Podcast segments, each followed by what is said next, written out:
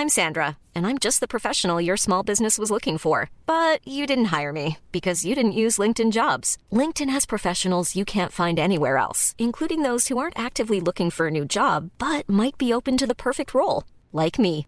In a given month, over 70% of LinkedIn users don't visit other leading job sites. So if you're not looking on LinkedIn, you'll miss out on great candidates like Sandra. Start hiring professionals like a professional. Post your free job on linkedin.com/people today. Bonsoir, il est 16h45, vous êtes bien sur CNews en Punchline. Au sommaire ce soir, le Covid est de retour avec la neuvième vague. Le gouvernement aussi avec ses recommandations, le retour du masque, d'autres mesures, infantilisation ou juste prudence, on en débat. Faut-il suspendre les allocations des familles de délinquants, voire les expulser de leur logement HLM En exclusivité, CSA et CNews vous révèlent ce que les Français en pensent. La FNAC avait suspendu et elle vient de réautoriser la commercialisation du jeu Antifa. Ludique, politique, provoquant, inacceptable, on en débat également. La crise énergétique. Le gouvernement nous avait juré, ses grands dieux, qu'il n'y aurait pas de coupure électrique cet hiver. En est-il toujours aussi sûr? Et pour en débattre avec moi ce soir, je vous présente mes invités. Karim Zeribi, vous êtes consultant CNews, vous êtes donc euh, vous jouez à domicile. Bonsoir, soyez le bienvenu. Eric Revel, journaliste. Bonsoir Eric et Joseph Massescaron, vous êtes également journaliste et écrivain. Bonsoir Guillaume. Bonsoir, cher Joseph, soyez les bienvenus. Merci Guillaume. On va tout de suite démarrer avec ce sujet, euh, le Covid, ça repart, ça revient, et j'ai l'impression que ça revient. 400 décès la semaine dernière, un peu moins de 50 000 nouveaux cas de Covid quotidiens en moyenne ces sept derniers jours.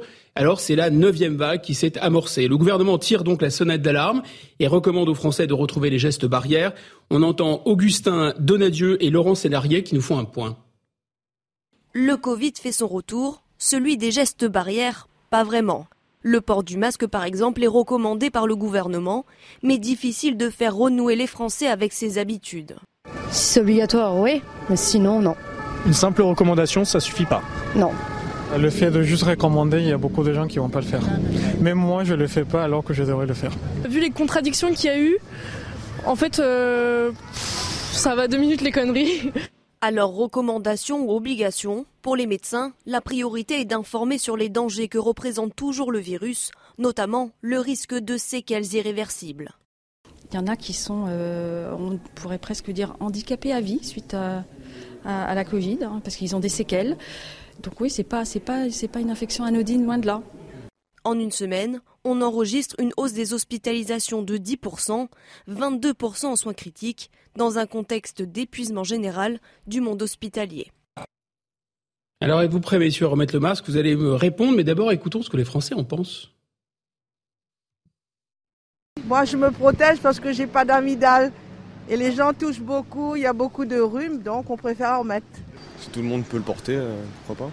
Moi j'aime pas le masque, je suis pas, j'aime pas du tout. Ça sert pas à rien, mais moi j'aime pas, ça me, ça m'oppresse, j'aime pas du tout. Personne ne le met. Après, je pense que si jamais il dit etc. euh, aux infos ou quoi, je pense que les gens qui vont le mettre. Je trouve que de toute façon, on chope quand même le Covid. Il n'y a pas besoin d'être autant, euh, je sais pas, euh, très très euh, restrictif. Et euh, de toute façon, il va circuler, tout le monde va l'avoir. Enfin, on l'a déjà tous eu. Moi, j'ai déjà eu deux fois. Covid, ça commence à être un peu comme euh, la grippe, comme d'autres choses. Donc, euh, non, je suis contre. Bon, Karim Zeribi, vous vous remettez le masque ou pas? Apparemment pas. Non. Non je ne le remets pas, mais euh, je comprends ceux qui euh, euh, le remettent euh, en matière de prévention, notamment dans les transports publics, parce que je pense que le masque a son utilité dans un lieu clos où il y a énormément de promiscuité. Et je peux comprendre les, les- les Français qui sont inquiets, euh, ceux qui ont eu un Covid long et qui s'en sont sortis avec difficulté, les personnes âgées à l'évidence. Euh, mais je trouve que voilà, il faut pas repartir sur une nouvelle infantilisation de ça. la Covid qui arrive. Euh, Chacun doit faire en fonction euh, de son choix, euh, de sa conscience. Maintenant, ça fait 20 mois que ce virus, euh, de- qu'on est en euh, contact avec. euh, on sait ce qu'il faut faire, ce qu'il ne faut pas faire éventuellement. Donc euh, voilà, je, je crois qu'il il est bon de laisser à chaque Français, en responsabilité, porter le masque s'il le souhaite, dans les endroits où il le souhaite. Alors, vous êtes finalement contre l'obligation ou les Tout obligations à, ce stade. Et écoutons, vous parliez aussi d'infantilisation. Voilà ce que le gouvernement euh, a à nous dire.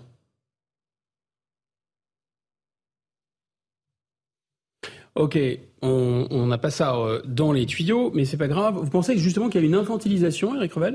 Bah, j'ai bien aimé le témoignage d'une personne qui dit il y a eu tellement de contradictions, il y a eu tellement de contradictions sur sur euh, sur sur le masque, sur euh, sur les vaccins, euh, sur l'ampleur de, de l'épidémie, sur les gens fragiles, que en réalité les Français qui vont pas remettre le masque, même si ils encourent un risque, on peut les comprendre, on peut les comprendre parce que si vous voulez, Enfin, je, vais redire une chose qui a été dit 100 fois, 1000 fois, 10 000 fois, mais... mais la répétition est la base de la pédagogie. Alors, eh ben alors je vais être très pédagogue, euh, mon cher Guillaume, parce que euh, en réalité, euh, vous vous souvenez que quand vous vaccinez contre la fièvre jaune, mhm. vous vaccinez contre la fièvre jaune pour aller en Afrique, par exemple. Bon, non seulement grâce au vaccin contre la fièvre jaune, vous n'attrapez pas la fièvre jaune, mais vous ne transmettez pas la fièvre jaune. C'est ça le propre d'un vaccin. Or, à mon avis, ce qu'on a vendu... Pas toujours, apparemment. Bah, euh, pas toujours, apparemment, parce que celui-ci, précisément, euh, contre la Covid, avec euh, tous ces variants, non seulement il vous empêche pas d'attraper la maladie, mais il vous empêche pas de la transmettre, cette maladie. Donc, je me dis aussi que peut-être que psychologiquement, le gouvernement était obligé d'appeler ça un vaccin, mais qu'en réalité, ça n'a jamais été un vaccin. C'est un remède, c'est une barrière pour les plus fragiles, mais pas un vaccin. De la même chose euh, pour pour le masque. Vous vous souvenez euh, le, le, le masque au début euh, c'était la panique totale. Moi j'avais même fait un masque Guillaume à Nice.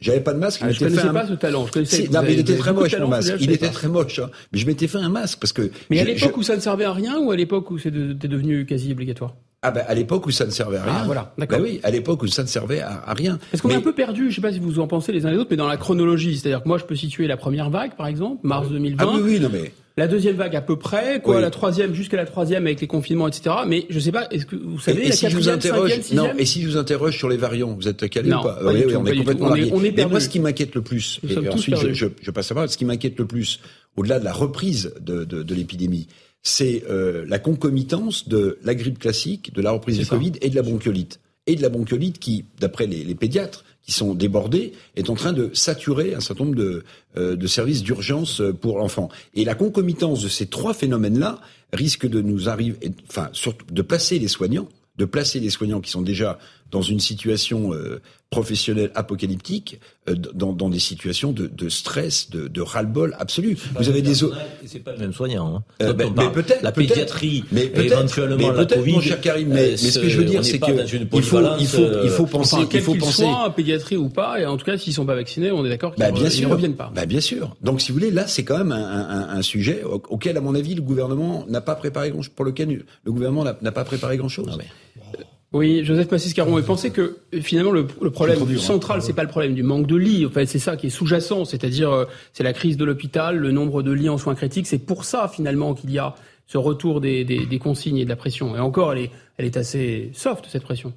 Oui, cette pression, elle est assez soft. Je crois que euh, ce que moi, j'ai trouvé que c'était très intéressant le, micro-trottoir qu'on a eu parce que euh, les personnes, en effet, avaient beaucoup de bon sens dans la, dans la réponse. Absolument. Beaucoup de bon sens. Elles étaient en doute. Elles, comme l'a dit Eric, elles ont souligné le phénomène de répétition, de contradiction.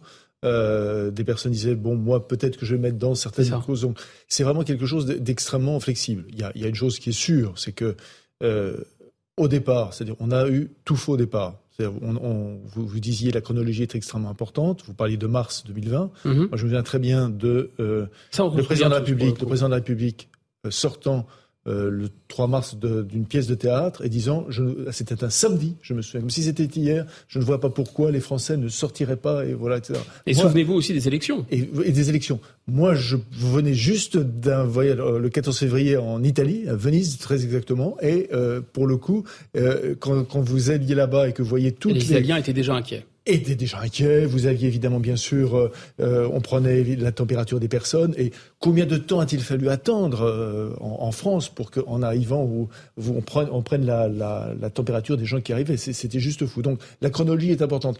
Euh, on, a, euh, on a déclaré la guerre, bien sûr, à cette maladie. À force aussi de crier au loup, même quand il ne le, fallait pas. Je me souviens d'un été où il y avait un des variants. Je suis comme vous, je suis maintenant incapable de le nommer.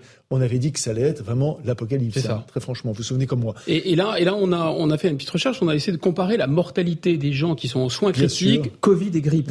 C'est assez éclairant. Je ne sais pas si on peut, euh, si on peut voir ça, mais grosso modo, c'est quand même quelque chose qui est beaucoup plus mortel, mais pas tant que ça. C'est-à-dire 5,8 et 16,9, vous voyez, c'est quand même deux voilà, trois fois plus, trois fois plus, trois fois plus mortel qu'une grippe. Hein. Donc c'est pas rien. Et Karim Zeribi soulignait à juste titre qu'il ne faut pas oublier non plus les formes, les formes graves, c'est-à-dire des Covid longs, les gens qui contractent un Covid long. Bien sûr, bien sûr, ça a été dit euh, c'est dit aussi par le, bien sûr par le reportage. C'est ça, c'est un élément qui est un élément euh, très, très, très, euh, vraiment très important. C'est pas simplement le fait de perdre le goût, le drap, non. C'est ça. C'est, vraiment des, des, des, des, éléments qui vont handicaper, qui vont handicaper à vie.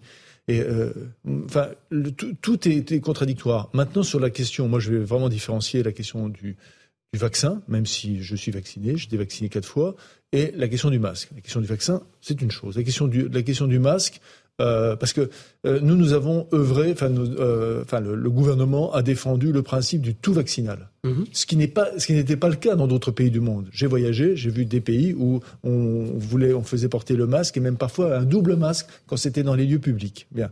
Et, et, et pourtant, est-ce qu'il y a eu plus de décès dans ces pays qu'en France? La réponse est bien sûr non. Voilà. Donc il faut avoir l'honnêteté de le, de le reconnaître et de le souligner. Alors maintenant, on ne peut pas aussi ne pas évidemment, euh, comment dire, souligner cette question, ce variant, avec ce qui est en train de se passer en Chine, d'accord? Où là, ah, bien sûr, totalement incomparable. Où là, bien sûr, totalement incomparable. Où le variant euh, a repris en effet une vigueur. Où l'on a découvert aujourd'hui en, deux nouveaux virus issus de la chauve-souris, d'accord? Ah. Oui, donc il y a. Expliquez-nous, ça, ça je, ah ben, découvre en même temps que vous et nos téléspectateurs. Juste avant d'arriver, j'ai vu une dépêche comme quoi, en effet, on avait découvert une nouvelle forme de virus. Donc, euh, donc très franchement. Donc euh, encore une nouvelle par rapport au Covid. C'est quelque chose qui ressemble au Covid, mais c'est pas le Covid. Ça, ça ressemble au Covid. Ce n'est pas le Covid. Donc, on, mais de toute façon, on est on est sur des périodes. Il y a déjà des cas, pardon, euh, Joseph, il y a déjà des cas de transmission de à l'homme. Non, non, apparemment non. Mais... C'est identifié chez les chauves-souris. Oui. Donc, on ne lance ça, pas de panique oui, mais ça, c'est ça, ces éléments-là, c'est-à-dire que, en fait, on arrive, on arrive à quelque chose qui est extrêmement difficile parce que, à la fois, et il y avait une jeune fille qui disait, mais finalement, moi je l'ai eu, c'est pas grave. Parce qu'elle l'a eu comme, euh, comme si c'était une grippe. Et mhm. Et d'autre part, euh, des gens pour qui c'est mortel. Donc on arrive avec quelque chose, il faudrait retrouver tout un discours sanitaire autour de cet enjeu et autour de ce défi qui va se renouveler sans cesse et sans cesse. En tout cas, la question, c'est est-ce qu'il y a une utilisation politique euh, de cette euh, de cet enjeu sanitaire, c'est c'est tout le c'est tout l'enjeu. Juste peut-être. Moi, moi, je ne voudrais pas que l'on se cache derrière euh, cette neuvième vague potentielle, en tout cas ce retour de la Covid, euh, pour justifier et expliquer euh, ce que nous dit le CNT, la panique à l'hôpital. Moi, je crois qu'il y a une vraie pénurie euh, dans l'hôpital, une vraie crise euh, dans le personnel soignant. Il y a une tribune de 10 000 de que personnel soignant, notamment en pédiatrie, mhm. qui interpelle le président de la République à s'exprimer sur le sujet. Donc, si notre pays sixième ou septième puissance mondiale ne sait pas faire face à une grippe euh, corrélée de bronchiolite et de Covid, très franchement, on a, euh, entendu votre, votre argument. Finalement, le, gouvernement n'a rien appris ni rien compris de cette, de cette crise. Il est 17 heures. Surtout résoudre les problèmes de l'hôpital. Il est 17 heures, c'est l'heure du JT avec vous, cher Patrice. Rappelle les titres.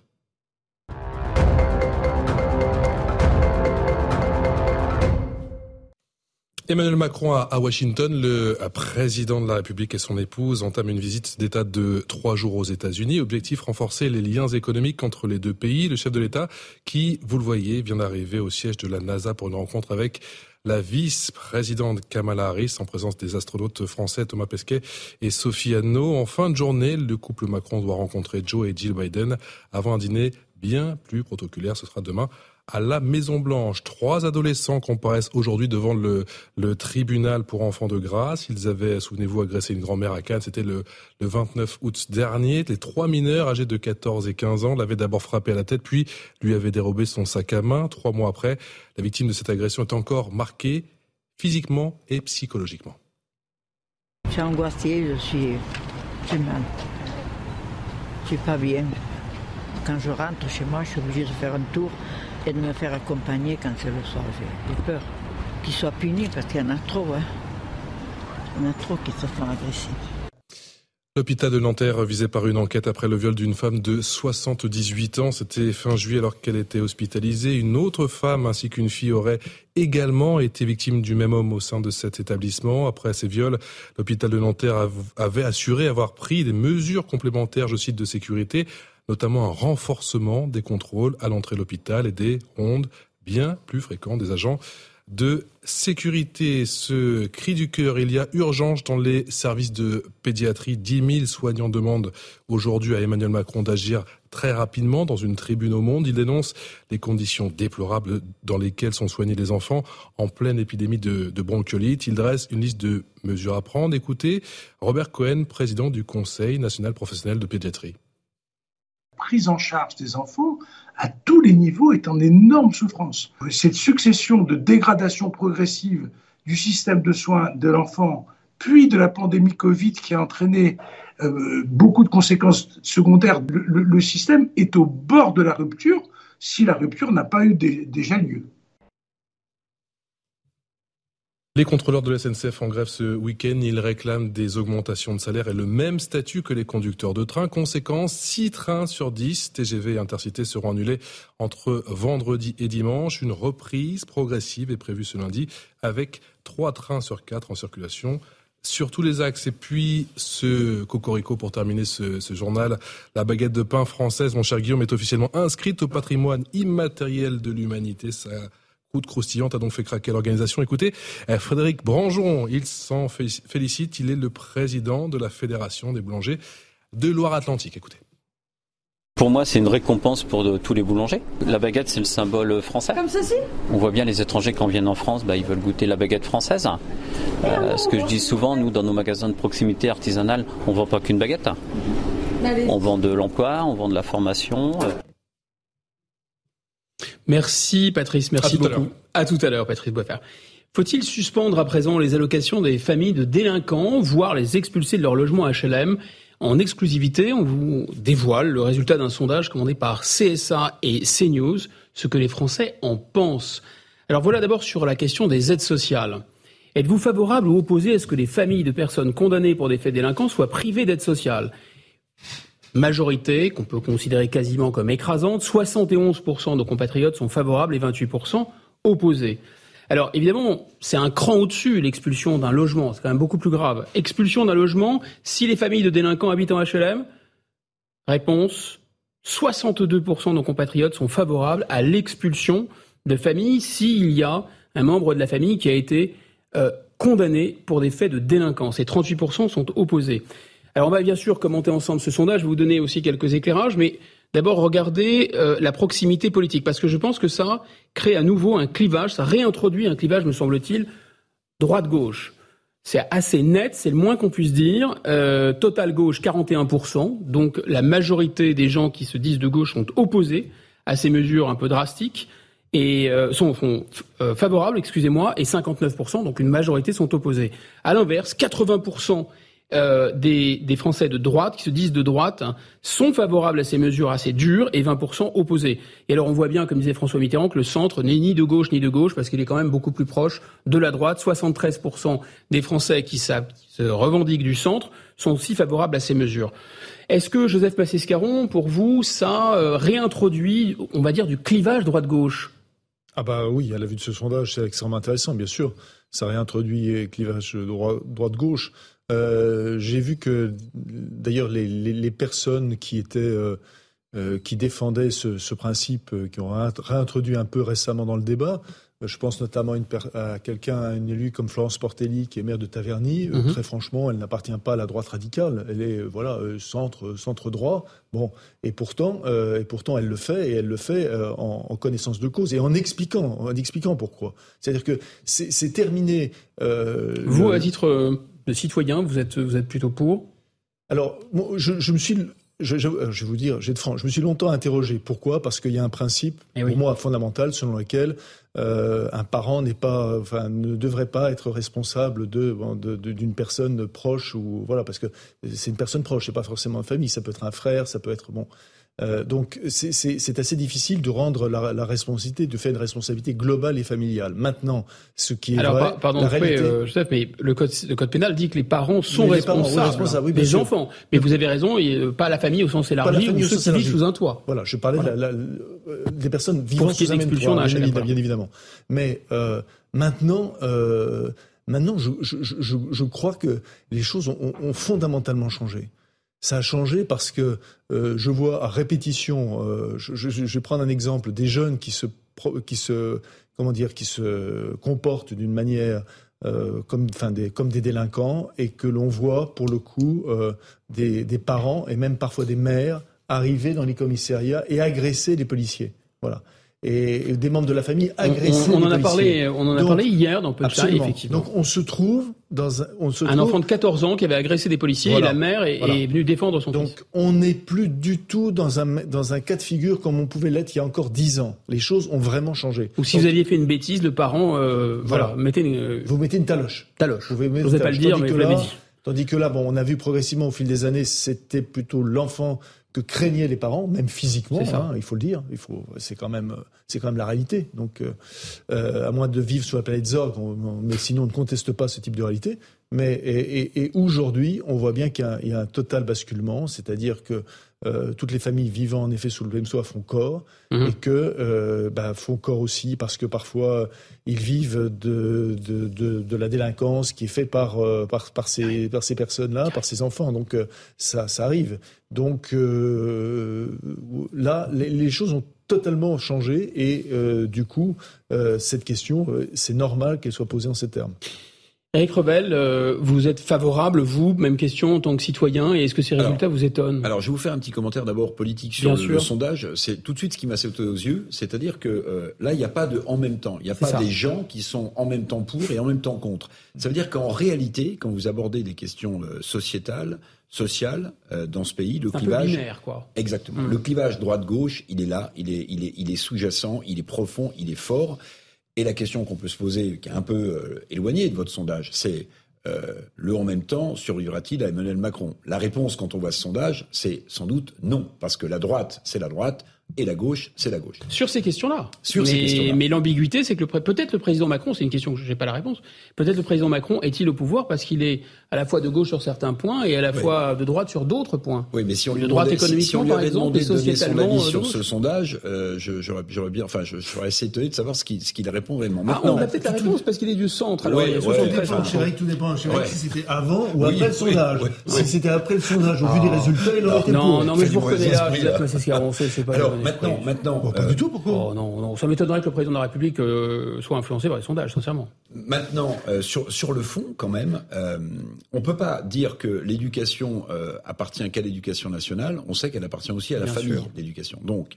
Et d'abord, et d'abord chronologiquement, à et la logiquement. Famille, à la famille, et puis à l'éducation nationale, ou, ou, toute forme d'éducation. Donc, on, pour moi, une famille est quand même responsable des enfants, notamment mineurs, qu'elle héberge sous son toit qu'elle héberge sous son toit. C'est de sa responsabilité euh, que euh, ces enfants se comportent bien, aient une bonne attitude. Vous parliez de taloche tout à l'heure. En fait, la taloche est interdite. La taloche est interdite maintenant. Alors, comme la fessée. Ça, ça a échappé à donc, personne. Donc, en réalité, l'autorité familiale, elle s'est euh, déconstruite, j'aime pas trop ce mot, en même temps finalement qu'une forme d'autorité à l'école. Et On pourrait dire qu'on est dans un nouveau monde. le monde nouveau, c'est le monde où les politiques sont à portée de baffe, mais plus les enfants euh, qui font des bêtises. Voilà, les mères sont à portée de baffe, mais pas les, les, les, enfants. Donc, en réalité, je comprends l'attitude euh, des, des, des, gens de droite qui sont pour euh, des, des, expulsions ou la fin des, allocations. Maintenant, je, je, mets en garde parce qu'on est quand même là, par exemple, en, quasiment en plein hiver. Mhm. Bon, imaginez que suite à ce sondage, une loi se mette en place. Il y en a une sur le squat qui, va pas, qui, a, qui a été discutée. Euh, on, a, on, a, on aboutirait à quelle situation quand même? On aboutirait à quelle situation pour des familles entières? C'est la question. C'est la question que je me pose. C'est la question. Vous avez, mais c'est une bonne question. Vous avez raison de la poser. Elle est, elle est, elle est terrible effectivement cette question. Karim Zeribi, euh, évidemment, euh, Joseph Massescaron à juste titre euh, rappelait que la justice ne saurait être collective et évidemment pas euh, en République. Ça c'est un principe qui nous unit tous. Mais en même temps, les policiers sur le terrain disent souvent, d'ailleurs les élus aussi, disent qu'il y a des phénomènes de famille, voire de bande. Donc comment, comment on module ça? La réponse. Est-ce qu'il faut en rester au principe républicain, réponse, enfin, peine individuelle, réponse individuelle, j'allais dire châtiment individuel, ou est-ce qu'il faut euh, considérer que parfois ce sont des familles dans leur intégralité qui posent problème? Non, moi je crois, je suis pas pour, pour une approche euh, systématique euh, des réponses qui sont apportées là. Je pense que ça peut être nécessaire utile, pertinent parfois, euh, mais il faut toujours faire du cas par cas. Euh, si vous avez un enfant de 10, 12, 13 ans, évidemment qu'il en relève de la responsabilité des parents. Et que là on peut taper au portefeuille pour euh, dire que Moins mettre, de 18 des, ans, que mettre des enfants au monde implique des responsabilités. Euh, par ailleurs, si vous avez une maman qui élève son enfant seul ou ses enfants seuls avec un gaillard de 17 ans qui fait des bêtises, je vois pas en quoi euh, nous serions euh, pertinents à expulser la maman de son logement. Donc, je crois qu'il faut être euh, capable de faire preuve de discernement. Il faut une réponse qui soit celle juste mesure, frappée du saut du bon sens. Oui, euh, à la suppression des allocations familiales lorsque vous avez des enfants euh, qui sont sous la tutelle des parents, euh, 10 ans, 11 ans, 12 ans. Il y en a qui sont à minuit dans la rue. Euh, ils n'ont pas à être dans la rue à minuit. Il en va de la responsabilité des parents. Et si ces enfants-là commettent des actes de délinquance, il faut taper au portefeuille. Là, je suis tout à fait d'accord. Si vous avez un gamin qui fait le chauffeur dans un réseau de drogue à 13 ans, à l'identique, au lieu d'être au collège, il en va de la responsabilité des parents. Et là, on peut frapper aussi à l'habitat. Mais encore une fois, je, je crois qu'on a beaucoup de familles monoparentales, des mamans qui sont parfois au four au moulin, qui font tout ce qu'elles peuvent. Quand elles ont des guerres de 15, 16, 17 ans à la maison, euh, de, qui ne respectent même plus leur mère, je vois pas en quoi expulser la maman serait une mesure efficace euh, et répondant à un véritable besoin. Là, c'est le gamin qui doit payer et le gamin seul, avec euh, des centres pour délinquants fermés, de rééducation, avec un esprit militaire, pour faire en sorte que le gamin puisse. Ah, il n'y a déjà pas de place de prison. Alors, mais c'est pas parce qu'il n'y en a pas qu'il faut fermé. pas qu'il y en ait. non, mais vous avez tout ça, à fait raison. C'est constat, le fait qu'il n'en ait pas, et on peut le regretter. Mais c'est pour ça que moi je dis qu'on a 50 centres d'éducation renforcés qui n'ont rien de renforcé d'ailleurs.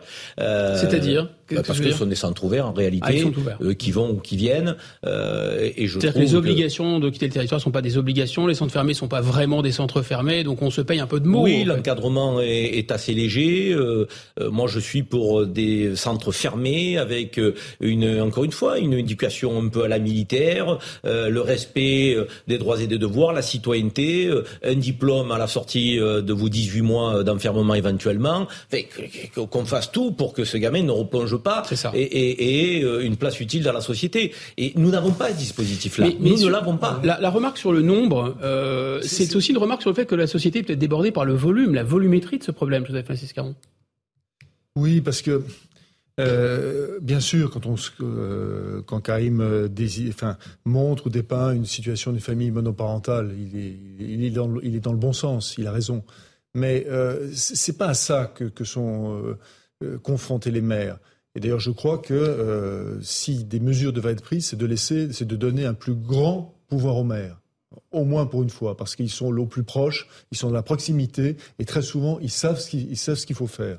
Et euh, c'est quoi en fait la, réalité auquel ils sont confrontés? Ils sont confrontés avec des familles pas monoparentales, où il y a de nombreux frères, de nombreuses sœurs, des oncles, etc., dans un, dans un même foyer, et qui sont les caïds de l'immeuble, voilà, de, de, de, certains étages, et qui font régner la terreur dans les immeubles. Il faut le dire. Parce que sinon, c'est ça le problème. C'est-à-dire que et, et, et en fait, bon, c'est pas un phénomène fait, nouveau. Hein, de toute façon, nouveau, toutes les mafias, par exemple, fait, sont, euh, sont liées à des, phénomènes claniques. C'est un fait exponentiel. Et familiaux. C'est un fait exponentiel. et, et, très souvent, le fait justement que un ait commis un délit, ça. ça. permet, en tout cas, pour le maire, de se débarrasser d'une famille mmh. qui empoisonne des dizaines d'autres familles. C'est ça la réalité. Bien sûr. Mais là, elle est pertinente, la mesure. C'est ce que j'évoquais tout à l'heure. Mais elle ne peut pas être généralisée de qu'à tout acte de délinquance d'un mineur parce que il y a des situations, encore une fois, il faut l'entendre, donc où c'est le mineur qui fait la loi chez lui.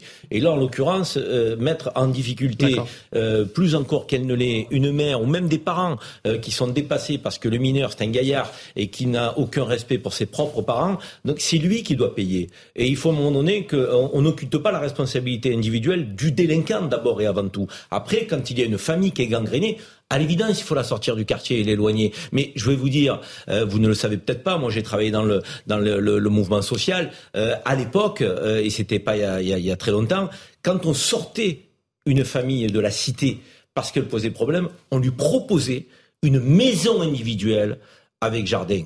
Alors attendez, sous prétexte ça... qu'elle soit éloignée euh, du quartier. Mais ça pose Je problème, suis désolé, mais ah oui. si on éloigne une famille de délinquants, c'est pas pour mieux la loger ah oui. que des familles qui respectent euh, les lois de la République. Mais c'était une mesure qui existait dans le mouvement HLM. Donc, et c'est pour mmh. ça que il faut savoir aussi oui, de quoi il en ressort. Il faut remettre en place des mécanismes de méritocratie. Si vous voulez quitter la cité, avant tout, c'est parce que vous êtes irréprochable et c'est à vous qu'il faut proposer une maison HLM donc, et pas à la, à la famille de délinquants. Et je trouve que notre système républicain, qui par essence devrait être méritocratique, il ne l'est pas toujours par les réponses qu'il apporte aux problématiques de société. Et c'est aussi vers ça qu'il faut revenir et qu'il faut tendre, de mon point de vue. On, va, vous allez voir qu'il y a quand même du travail, parce qu'on va parler tout de suite d'un de ce fameux jeu Antifa. Vous avez probablement euh, entendu parler. C'est la FNAC qui avait suspendu un jeu qui s'appelait le jeu Antifa.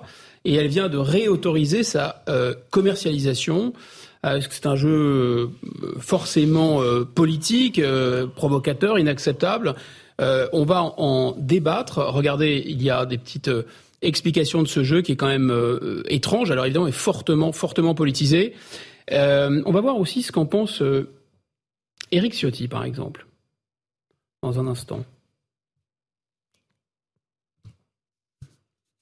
Voilà, la FNAC a décidé de mettre fin à la suspension de la commercialisation du jeu Antifa, une apologie dangereuse de ces groupuscules ultra-violents une provocation pour nos forces de l'ordre.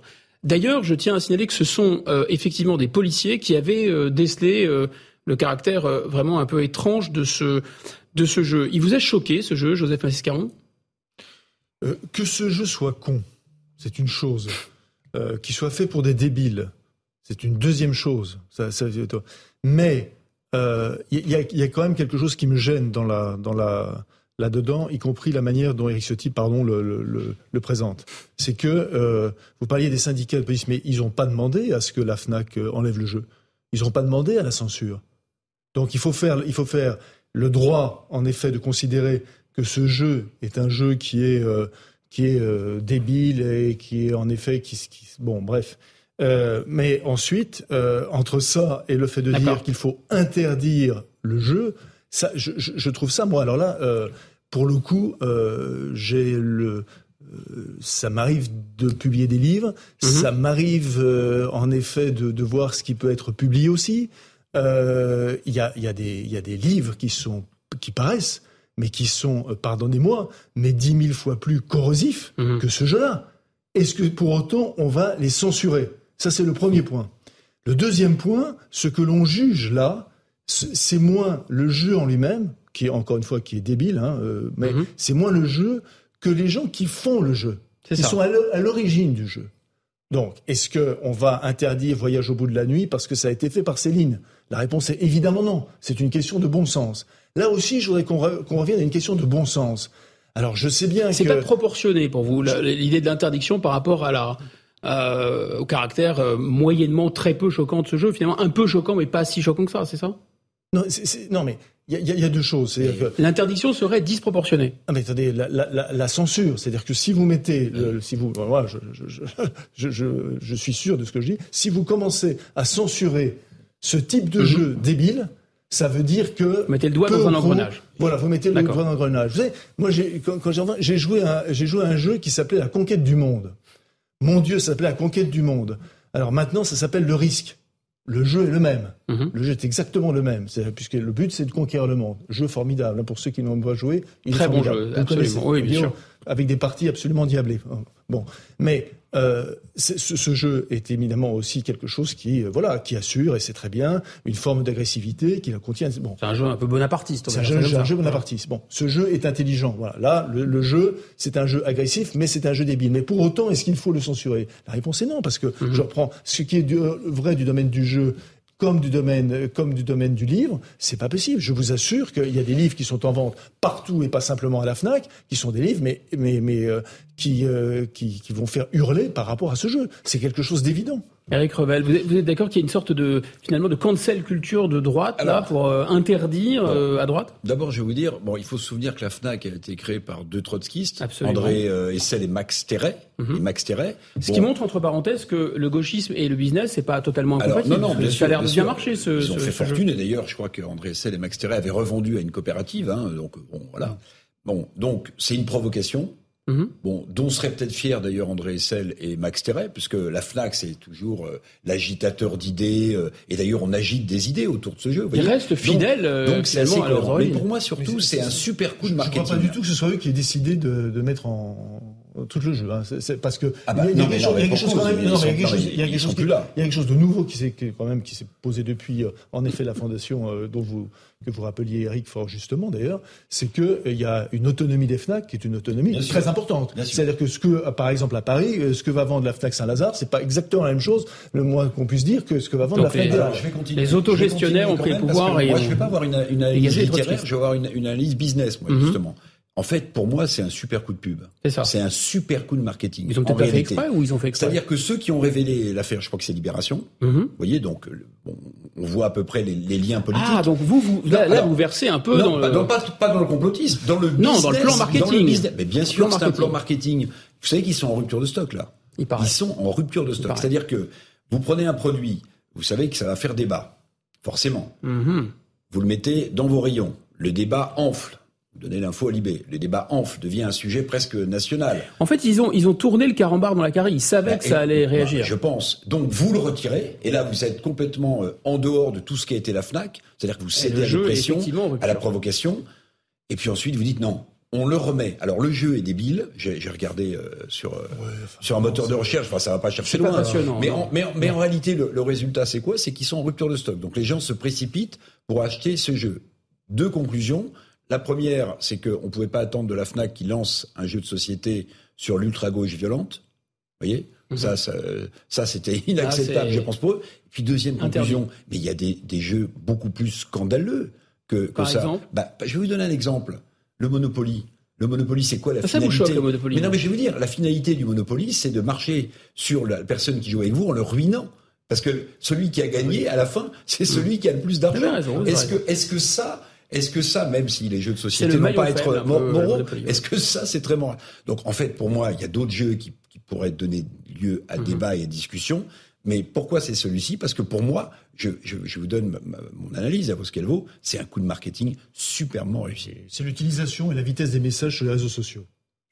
Karim Zavi, ça vous, amuse aussi de voir que l'ultra-gauche peut faire du, business euh, avec euh, la, soi-disant lutte contre l'antifascisme. Et d'ailleurs, qu'est-ce que vous pensez des antifas? Il n'y a pas quelque chose de très, de très gênant dans, dans le nom même de ce jeu?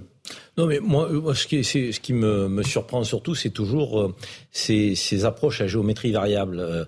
on défend la liberté d'expression, la liberté de penser, la liberté de choisir quand ça nous arrange et quand on n'est pas en phase avec le produit, en l'occurrence. C'est ça. Donc on veut aller vers l'interdiction et la suppression. Je veux dire, il faut être cohérent. C'est la cancel culture de droite. Oui, ben oui, je veux dire, c'est la cancel culture euh, de ceux qui ne sont pas d'accord avec euh, ce qui se produit, tout simplement. Hein. Moi, je suis, j'ai la même posture face à une caricature, à un ouvrage, à un film, à une pièce de théâtre, à un jeu. Euh, d'ailleurs, on dit un jeu. Donc, un jeu, il est fait pour être pris comme un jeu. Donc, c'est pas un projet de société en tant que tel. Donc, je veux dire, il faut pas donner plus d'importance que cela en a.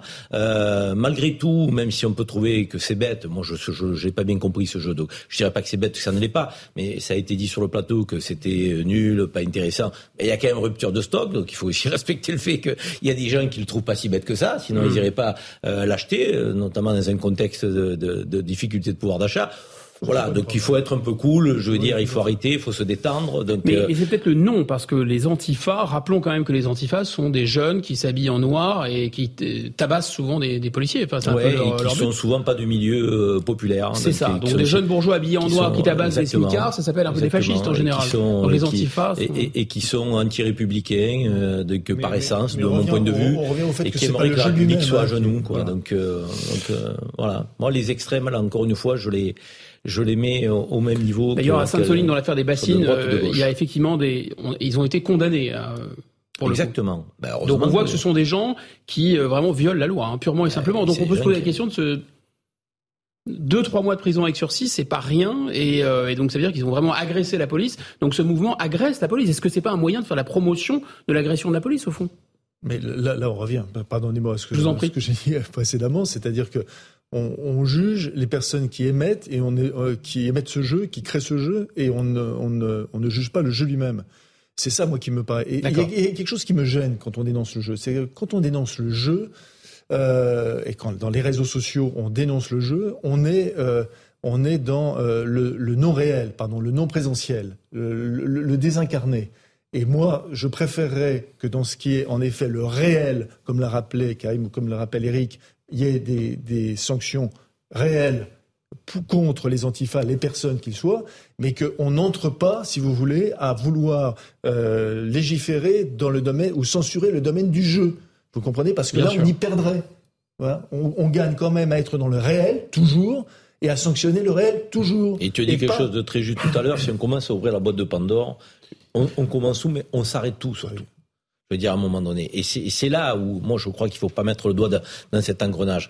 En revanche, sanctionner euh, fortement ceux qui s'en prennent à nos mmh. forces de police et non pas euh, de sursis mais de prison ferme. non pas ceux qui achètent ce jeu. Ça, c'est un sujet de société qui n'est pas un sujet de jeu. Ça, c'est un vrai débat. Donc sanctionner les antifas et pas ceux qui font ce qui me jeux. quand même grave, c'est que quand on fait euh, d'un jeu de société, quand même. Encore une fois, j'ai dit à peu près la même chose que que, vous. Hein.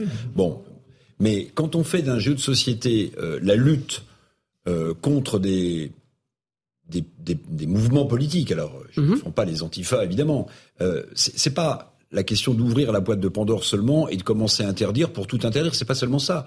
C'est que ensuite, ces jeux de société peuvent se décliner à l'infini. Je dis, pourquoi est-ce qu'on fait pas un jeu contre euh, l'ultra gauche, par exemple, qu'on voit euh, aussi euh, largement euh, à l'œuvre, largement à l'œuvre.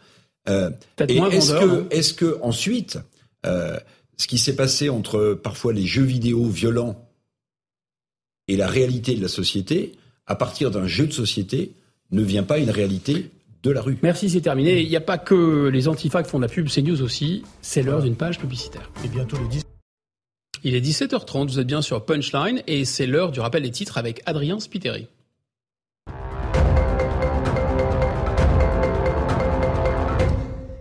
Emmanuel Macron a rencontré Kamala Harris. Vous le voyez sur ces images au siège de la NASA.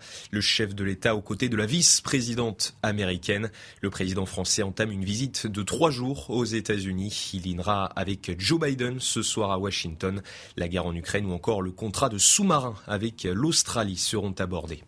La grippe est de retour en France. La Bretagne et la Normandie ont été les deux premières régions de métropole à être touchées par l'épidémie. Selon la première ministre Elisabeth Borne, la grippe est particulièrement virulente cette année. En France, les hôpitaux font déjà face à l'épidémie de Covid-19 et de bronchiolite. Et puis 2022 est l'année la plus chaude jamais enregistrée en France avec une température annuelle comprise entre 14,2 et 14,6 degrés. Jamais elles n'ont été si élevées depuis le début des relevés en 1990. Météo France y voit, je cite, le symptôme du changement climatique. Voilà, la coupure pub c'est terminé, mais la coupure euh, électrique ou énergétique, c'est pas sûr que ça soit, euh, ça soit terminé. Souvenez-vous, le, le gouvernement nous avait juré, ses grands dieux, qu'il n'y aurait pas de coupure électrique euh, cet hiver. Est-ce qu'il en est aussi sûr? C'est pas certain. Au lendemain de sa nomination, en tout cas, Elisabeth Borne nous avait expliqué que la sobriété n'impliquait en aucun cas des coupures électriques. Enfin, quoique, si vous l'entendez, euh, on va, on, va l'écouter tout de suite. Dans plusieurs interventions, euh, il y avait peut-être une petite ambiguïté. Je propose d'écouter Elisabeth Dans les scénarios les plus probables, si chacun prend ses responsabilités et fait preuve de la sobriété nécessaire, il n'y aura pas de coupure. Cet été, le président de la République a annoncé un plan sobriété. Et si chacun prend sa part, nous traverserons les, les mois à venir sans risque de coupure. La sobriété est l'affaire de tous. Ensemble, nous traverserons cet hiver sans coupure. Donc vous avez entendu, il n'y a pas de coupure, mais si chacun prend sa part, si chacun fait ce qu'il doit faire, etc. Euh, les choses semblent pas si simples en réalité en matière de coupure électrique. La directrice générale d'Orange, Madame Christelle Edman, était auditionnée ce matin au Sénat et précisément, elle tirait la sonnette d'alarme sur les conséquences d'un risque de coupure d'électricité, donc de portable. On l'écoute. C'est un sujet sur lequel on continue de travailler. Mais je crains que nos concitoyens et les Français découvrent que les réseaux télécoms dépendent d'électricité et qu'il est absolument impossible, car cela prendrait plus de cinq ans, d'imaginer, si tant est que ce soit finançable et, compatible avec nos objectifs euh, environnementaux également, il est illusoire d'imaginer mettre des batteries au pied de chacun des sites mobiles en France. Euh, donc c'est illusoire d'imaginer qu'en cas de délestage, on saura maintenir euh, un service continu pour l'ensemble des Français. Et je rebondis euh, sur votre point concernant les numéros d'urgence, puisque les services mobiles, si dans une zone géographique ils sont éteints pendant deux heures, il n'y aura pas d'accès aux services euh, des numéros d'urgence pendant un temps. Oui, donc on, entend, hein, c'est-à-dire que les conséquences en cas de coupure électrique, c'est coupure de portable, avec des conséquences en termes de sécurité qui peuvent être gravissimes. Eric Revert, donc en fait, on nous aurait menti. Il y aura vrai, il peut y avoir des coupures électriques. Euh, juste pour revenir sur ce qu'a dit Madame Borne, pour être tout à fait juste. Alors, est-ce que les Français ont été sages ou pas? Alors, alors voilà, c'est ça. On a, on a, on a délégué le poids de la responsabilité aux Français, alors qu'en fait, euh, on le sait tous, si on manque d'énergie, c'est la guerre en Ukraine, mais surtout parce qu'on a un parc nucléaire qu'on n'a pas entretenu, qu'on a fermé, on a cédé à des idéologies destructrices de notre bien commun, euh, presque unique au monde, qui était notre parc nucléaire. Ça, c'est un fait. Donc, on repousse la responsabilité du côté des Français. Si vous ne baissez pas suffisamment votre, consommation d'énergie, Madame Borne s'est reprise, alors il peut y avoir des coupures. Alors, c'est vrai qu'aujourd'hui, je crois que la baisse est de 5% depuis le plan sobriété. Elle est de 5%. Dans les plans du gouvernement, c'était plutôt 10% qu'il fallait faire d'économie euh, d'énergie pour éviter les coupures. Donc finalement, Madame Borne, n'est pas totalement dans la contradiction. Mais ce qui est important de dire. Pour illustrer votre propos hein, sur les sur les coupures de centrales, enfin sur les centrales nucléaires et le, le, fait euh, que les parcs de centrales soient pas correctement entretenus, euh, on va on va voir ce qu'il en est, mais je vous en prie. Et donc, euh, Madame Borne est dans son rôle, mais ce qui est toujours très énervant, c'est qu'on repousse toujours la responsabilité en direction des Français et des Françaises. S'il y a des coupures, finalement, en creux, si je, si je, je coupe un mhm. maillon de mon raisonnement, c'est de votre faute. Parce que si vous faisiez plus d'économie d'énergie, si vous baissiez davantage votre chauffage, euh, si vous consommez moins d'énergie, on ne serait pas à 5% de baisse de consommation d'énergie, mais à 10, et là, on pourrait peut-être éviter les coupures. Mais la réalité, la réalité, pardon, c'est que depuis des années, depuis que François Hollande a opté pour la fermeture de Fessenheim, depuis qu'on a cédé pour faire entrer M. Hulot dans le gouvernement à cette idéologie que moi je trouve mortifère d'un point de vue économique, qui est de de condamner euh, le, le, le, nucléaire, euh, on, on s'est retrouvé dans, dans, cette situation. Je ne sais pas si vous avez vu, on risque une amende importante de la Commission de Bruxelles parce qu'on n'a pas atteint les 23% d'énergie euh, renouvelable. En Allemagne, en, Allemagne, ils ont les 23% d'énergie renouvelable. Donc eux, ils ne, pourront, ils ne paieront pas d'amende alors qu'ils polluent à tour de bras avec leurs usines, à avec, avec, leurs centrales à charbon. Bon, ça c'était mon, petit côté euh, pour Bruxelles. Pour le reste, ce que dit euh, la directrice générale d'Orange est un vrai sujet, l'air de rien. Parce que quels sont les, les endroits qui vont être sans doute les plus en difficulté? Eh ben, C'est la France périphérique. C'est là où il y a le moins d'antennes. C'est là où il y a le moins d'antennes et où parfois il n'y a pas de secours mobile. Donc, euh, vous savez, pendant des années, euh, les gens qui ont théorisé l'économie du développement, Samir Amin, Jacques Vallier, parlaient de pays en voie de développement. Ben moi, parfois, je me demande devant cette situation si la France n'est pas devenue un pays en voie de sous-développement. Karim Zeribi, vous pensez que les Français n'ont pas fait leur part? C'est pour ça qu'on arrive vers des coupures ou au contraire que le gouvernement, comme nous l'explique excellemment Éric Revel, a transfère sa responsabilité sur les, sur les Français? Moi, je voudrais d'abord dire que cette guerre ukrainienne, elle a été révélatrice de deux défaillances très fortes euh, qui relèvent des 30 dernières années. D'abord, une faiblesse euh, de notre appareil militaire.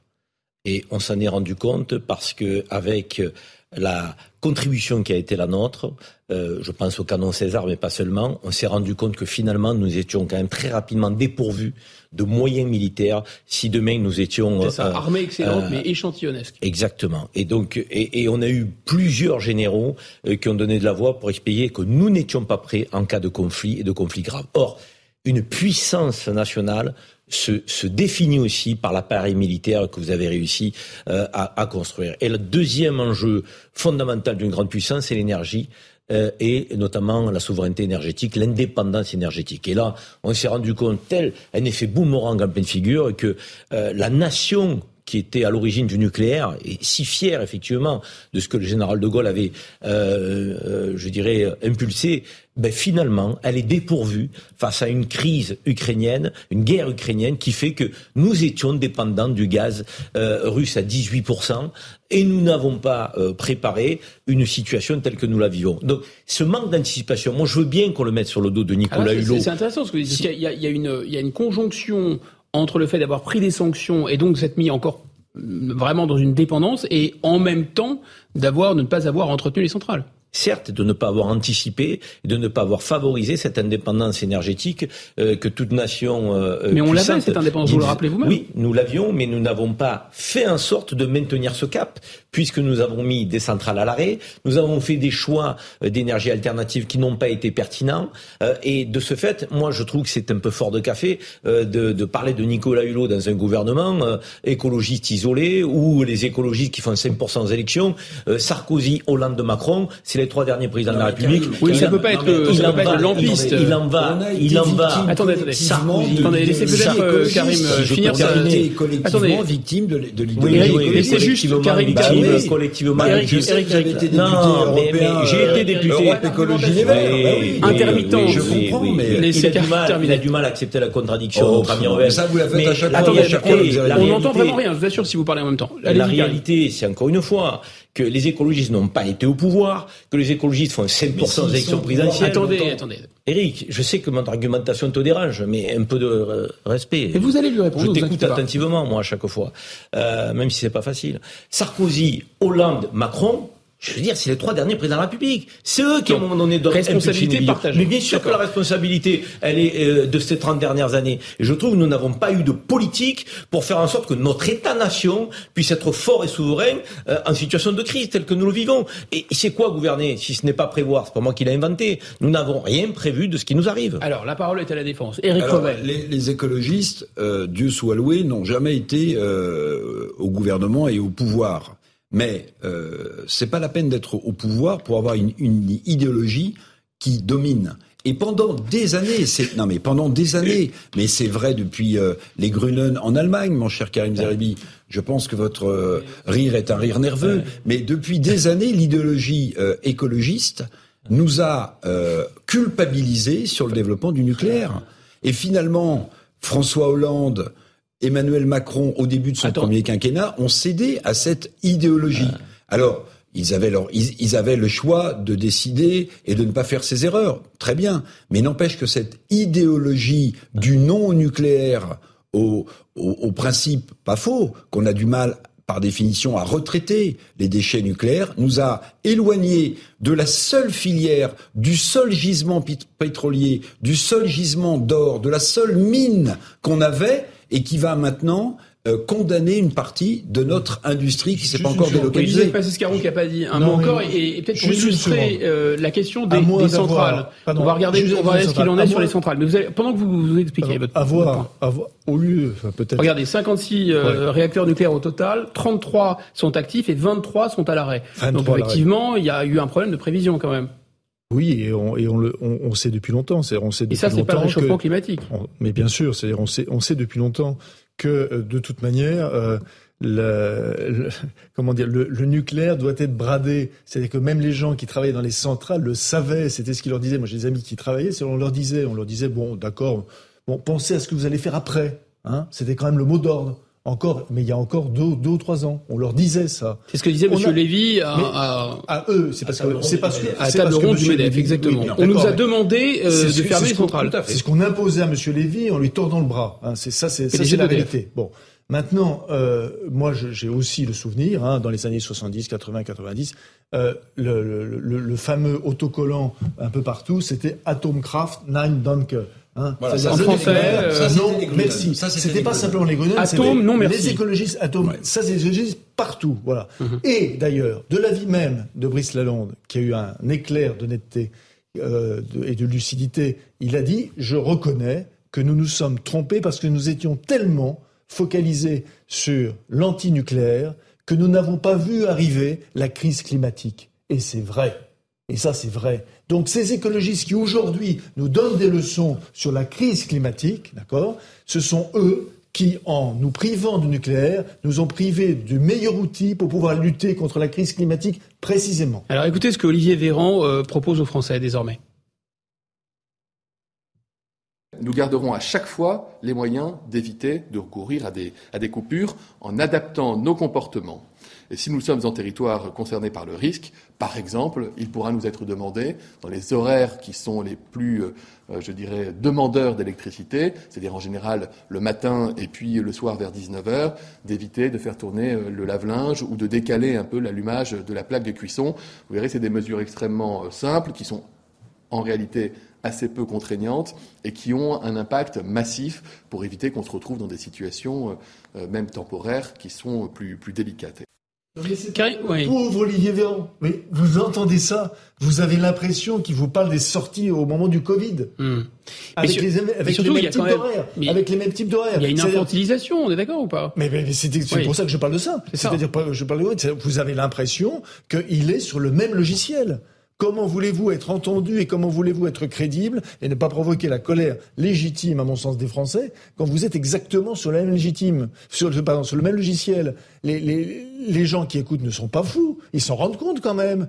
Vous pouvez prendre exactement les, les mots puis les remplacer. Vous ne croyez pas si bien dire parce que dans la même conférence de presse, il donne, il dit, il y a une application sur, sur laquelle vous pourrez aller pour voir quels jours sont rouges, orange, jaune et vert. Ben, ça, nous rappelle, la carte bah du Covid. Non, mais donc peut-être qu'on va. Souvenez-vous de la grand-mère qu'on avait laissée euh, avec son, son, son, morceau de gâteau dans la cuisine. Oui. Voilà. peut-être qu'on que peut va, va avoir un pass énergétique. Peut-être qu'on va mettre en place un pass énergétique. C'est, c'est pas, c'est pas, c'est pas impensable. Mais enfin, comment est-ce que vous voulez que euh, les Français qui sont déjà en difficulté, Karim me disait tout à l'heure, de, de, pouvoir d'achat, il y a une crise sociale forte dans ce pays, on, la sent euh, monter, comment est-ce que vous voulez que de tels propos je, vais être le plus gentil possible. Soit pris au Soyez sérieux. gentil avec les gentils. Soit pris au sérieux. Voilà, je suis gentil avec les gentils. Et, vous pensez que M. Véran, il est débile avec les, enfin, il parle mais, Non, mais je ne sais, mais je ne sais pas pour qui il nous prend en fait en, en, prenant ce genre de, de, de termes. Je ne sais pas. Bah, bah, le slogan, euh, j'éteins, je, je, décale et je. Je baisse, euh, je, baisse, j'éteins, je décale. Non, mais attendez, mais attendez, mais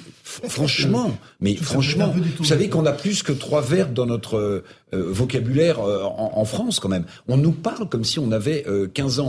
La situation est compliquée, la situation est grave, mais quand vous voyez Olivier Véran, je partage le point, on a l'impression qu'on a devant nous le ministre de la Santé qui va nous révéler les fameuses cartes en vous disant n'oubliez pas, on a oublié ça déjà, mhm. vous ne pourrez pas partir à plus d'un kilomètre de chez vous. C'est ça et mettez bien l'heure à laquelle vous sortez. Enfin, c'est ça. Bon, finalement, si on récapitule. Consolez-vous, parce qu'après, il en fera un livre pour, pour montrer toutes les erreurs qu'il a faites. Il sera peut-être interdit, on ne sait pas, on, verra. En tout cas, ce qui est sûr, c'est qu'on récapitule. On a donc trois causes, si j'ai bien suivi euh, vos arguments. On a la guerre en Ukraine, l'effet des sanctions, hausse des prix énergétiques. On a manque d'entretien euh, du parc nucléaire. Ah euh, et les choix erratiques qui ont été faits. Et on a, on n'en a pas encore parlé, le marché européen de l'électricité.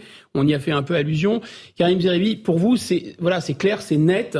On, le gouvernement abétit un peu les Français et leur transfère la responsabilité et, il, les, il leur parle un peu comme à des neuneux pour qu'ils se rendent pas compte. Moi, j'ai toujours estimé que le politique s'affaiblissait en ne reconnaissant pas ses responsabilités. Ah bah là, euh, là, là, il s'affaiblit alors. Mais plus que ça, je pense qu'il est, il est en train de, de, de s'affaisser euh, durablement, crise après crise, en ne reconnaissant pas ses responsabilités. Je pense que le citoyen euh, aimerait que le politique on efface aussi son mea culpa et son autocritique, tout en demandant des efforts potentiellement euh, au peuple français. Mais quand on vous demande des efforts, en occultant toute responsabilité étatique, euh, alors que la responsabilité première, elle est là. Je veux dire, quand on parle d'abondance à des Français des Français qui ont des fins de mois difficiles, qui n'aurait pu payer à, ah bah là, payer la, facture. C'était le terme du président de la République, souvenez-vous, l'abondance. Il va falloir qu'on mette fin à l'abondance. Mais attendez, 2 millions de smicards dans le pays euh, qui sont euh, à découvert au 10 du mois. Des Français, pour 50%, qui ne partent pas en vacances. Des prix qui explosent de première nécessité avec 20% de, taux d'inflation, 15% sur la viande, sur les pâtes. C'est de la folie de parler comme ça à notre peuple. Au lieu de dire, nous avons commis des erreurs. Il faut que nous tirions les enseignements de ces erreurs qui ont été commises, nous, mais aussi nos prédécesseurs. Et nous allons tout faire pour y remédier. Mais nous vous demandons dans la période de faire aussi des efforts. Parce que si nous ne les faisons pas, on va tous en pâtir. Ça, c'est un discours de responsabilité. Ça, c'est un discours d'homme d'État. Aujourd'hui, on a des gens qui se débinent. Il se déforce en permanence. Crise après crise sur la Covid. Les masques, c'est pas utile. Ah, les masques, euh, partout et pour tous. Euh, le vaccin, il va nous sauver. Non, le vaccin ne nous empêche pas d'avoir la Covid, de la donner. Le personnel soignant, attention. Aujourd'hui, la crise dans l'hôpital public, la crise énergétique, la crise de l'appareil militaire. Mhm. Notre pays se délite. Et quand on n'assume pas ses responsabilités, on dit, ah ben c'est pas moi, c'est l'Europe. Mais c'est qui l'Europe si c'est pas le Conseil des, des nations qui est allé à l'encontre de l'intérêt général et de l'intérêt national des peuples. Moi, j'ai toujours été pour une fédération des États-nations, pour que nous puissions garder notre destin en main, euh, la maîtrise de notre souveraineté, tout en ayant un pot commun euh, et des coopérations euh, renforcées sur certains aspects, mais à condition qu'on ne fasse pas ça au détriment des peuples, au détriment de nos PME. Allez dire aux 23 millions de PME européennes, l'Europe, ça vous a apporté. Mais l'Europe, ça semble un obstacle plus qu'un atout, en réalité. Euh, pour la, la plupart des, des peuples, des peuples européens. marché commun de, de, de l'énergie européen. Mais, mais, évidemment, évidemment, vous voyez bien qu'on est dans une hypocrisie totale. L'Europe, c'est une forme de copropriété où chacun joue pour soi. En et réalité, pourquoi, et pourquoi Joseph Pascal des pays comme l'Espagne ou le Portugal que je, je pensais exactement ça. Ils sont sortis. Je pensais exactement ça. Pourquoi Bien sûr. Ah bah ils pourquoi sont sortis. On pas à nous Ah bah ils sont sortis parce qu'ils ont évidemment, ils, ils veulent leur souveraineté énergétique. C'est pour ça qu'ils sont sortis. Donc euh, ils sont sortis. Et vous avez vu que ça a eu un effet sur leur facture d'électricité oui, mais immédiat. oui, mais ils sont sortis tout à fait naturellement, oui, bien sûr. Mais, bien sûr. Et, mais chacun joue sa partition. Je veux dire, c'est folie de considérer que euh, que le, que l'Allemagne ne joue pas sa partition, que la Pologne même ou la Hongrie ne joue pas sa leur partition. Mais, mais et là, nous, nous, nous allons être finalement les derniers pratiquement à un moment donné. C'est assez complexe, hein, ce, ce, marché européen d'électricité. Euh, je sais pas si vous pouvez nous, nous, nous l'expliquer, si vous arrivez à, l'expliquer. C'est vraiment un mécanisme complexe. C'est-à-dire que l'idée de ce marché, c'est de faire en sorte de favoriser les énergies renouvelables. C'est ça. Et donc on appelle au fur et à mesure, si j'ai bien compris, euh, allez-y. Non, non, mais c'est ça, c'est de, de, de, favoriser les énergies renouvelables et finalement c'est de mettre sous la même, à peu près le même euh, poids euh, euh, le prix, enfin, en effet, d'adéquation entre le prix du charbon et le prix de l'électricité. Ce qui, est, ce, qui est, ce, qui est, ce qui est vraiment quelque chose qui, est tellement technocratique. C'est, c'est, mais, mais vraiment... c'est, difficile de comprendre, pardon, je vous interromps, c'est difficile de comprendre pourquoi, euh, nos téléspectateurs, c'est qu'en fait, comme l'énergie renouvelable est intermittente, elle n'est pas continue et qu'on ne peut pas la stocker, on, on, priorise d'abord, c'est la dernière unité qui va produire de l'énergie sur le marché. Et souvent, effectivement, c'est une centrale euh, au charbon, par bah exemple en Allemagne. Et donc c'est très cher. Donc, donc, par définition, c'est très cher. Et, et, nous, on a accepté, on a accepté d'entrer dans ce, dans, dans, dans ce système. Et alors que, encore une fois, nous n'étions pas obligés d'entrer dans ce système. Il n'y a pas eu de traité européen. Ça a été une décision qui, là, pour le coup, qui a été prise, euh, voilà, euh, au-dessus de nous. Alors, je ne sais pas de quelle manière le gouvernement français a participé à ces décisions. Bah, J'espère quand même qu'il a participé. Mais euh, alors que, ah, ça, euh, assurément, il a participé. oui, enfin, bon, maintenant, c'est tellement pas que ce Conseil des États oui, qu'il oui, dit euh, de, qu'il y ait des, échanges, il n'y a rien de démocratique. D'ailleurs, je vous signale quand même que euh, on nous avait vendu il y a un mois, un mois et demi, la remise à plat du système, si vous vous souvenez bien. Il y avait mhm. un Conseil européen qui devait se tenir. On allait voir ce qu'on allait voir. On n'a rien, rien, il s'est rien passé. Mais pardonnez-moi, je vais, je vais employer une formule un peu, un peu choc, mais je la partage au moins avec moi-même. Je pense qu'on est en train de devenir euh, les cocus de la farce bruxelloise sur l'énergie. Je vais vous expliquer pourquoi. Mhm.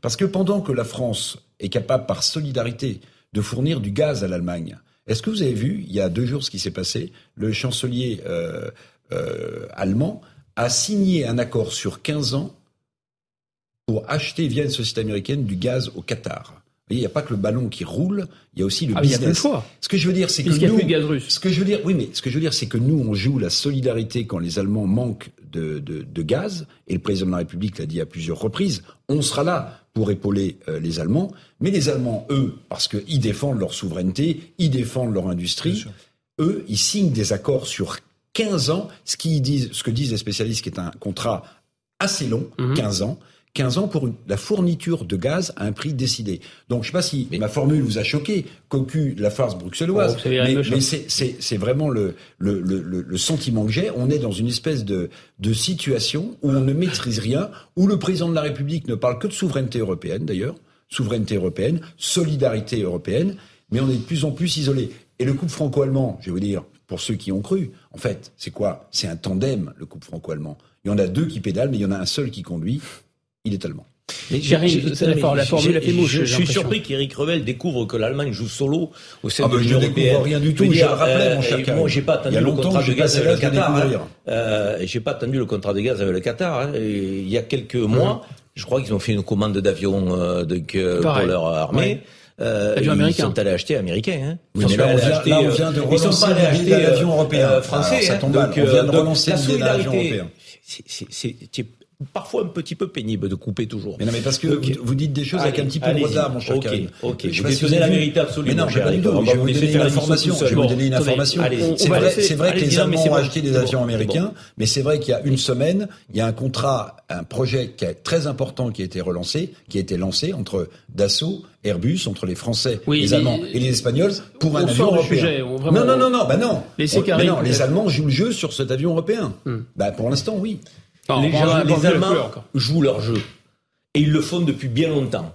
Et les Allemands nous imposent une rigueur budgétaire lorsque ça les arrange. Les Allemands nous imposent effectivement des achats euh, de aux Chinois, aux Américains lorsque ça les arrange. Les Allemands jouent européens lorsque ça les arrange. Mhm. Mais ils, ils impulsent toujours le rythme en fonction de leurs propres intérêts et pas de l'intérêt du continent européen.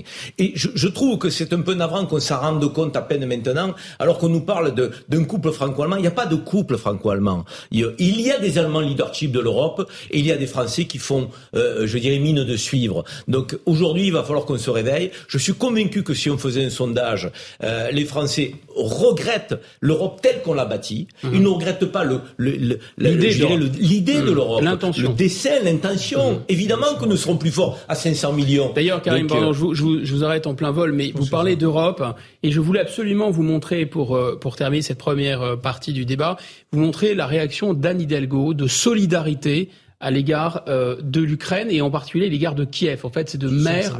À maire, alors c'est oui. Euh, préparez-vous, préparez-vous. C'est pas tout à fait le maire de Kiev, mais je pense que c'est le frère du maire de Kiev et elle s'adresse, euh, elle s'adresse à lui. Écoutez Anne Hidalgo, maire de Paris. Yes. We need plan if you want. Oui, il nous faut un plan. Si nous voulons reconstruire, il nous faut des plans. Yes, we can help. Of course. Nous pouvons aider nos villes, Paris peut-être, au niveau des infrastructures, opérer une transition de la voiture au vélo. C'est très intéressant car c'est un nouveau modèle. Enfin, ce n'est pas un nouveau modèle. Copenhague et d'autres villes en Europe sont très engagées dans ces politiques-là et sont des exemples pour Paris. Nous pouvons travailler ensemble avec nos expériences, nos forces. Nous sommes des villes intelligentes. Nous devons gérer ça. Oui, en, un mot chacun parce qu'on a, on a plus le temps. C'est juste. Euh, je voulais quand même entendre une réaction. Pardonnez-moi, c'est tellement baroque d'expliquer baroque, d'expliquer à, une personne qui est donc euh, soit le frère du maire, soit le maire lui-même, parce qu'il a la même stature, c'est vrai qu'il se ressemble en tout cas, euh, qui est euh, qui sont dans des villes qui sont dans des villes détruites. C'est ça. Détruites. Hein, Proposer des pistes de vélo à des gens qui sont sous les bombes, c'est un peu étrange. C'est juste complètement bon, baroque. Voilà, c'est juste En un mot, juste un mot. Un. Désespérant. Désespérant. Déconnexion totale. Merci à vous, vous êtes très très bon et on va marquer une pause publicitaire.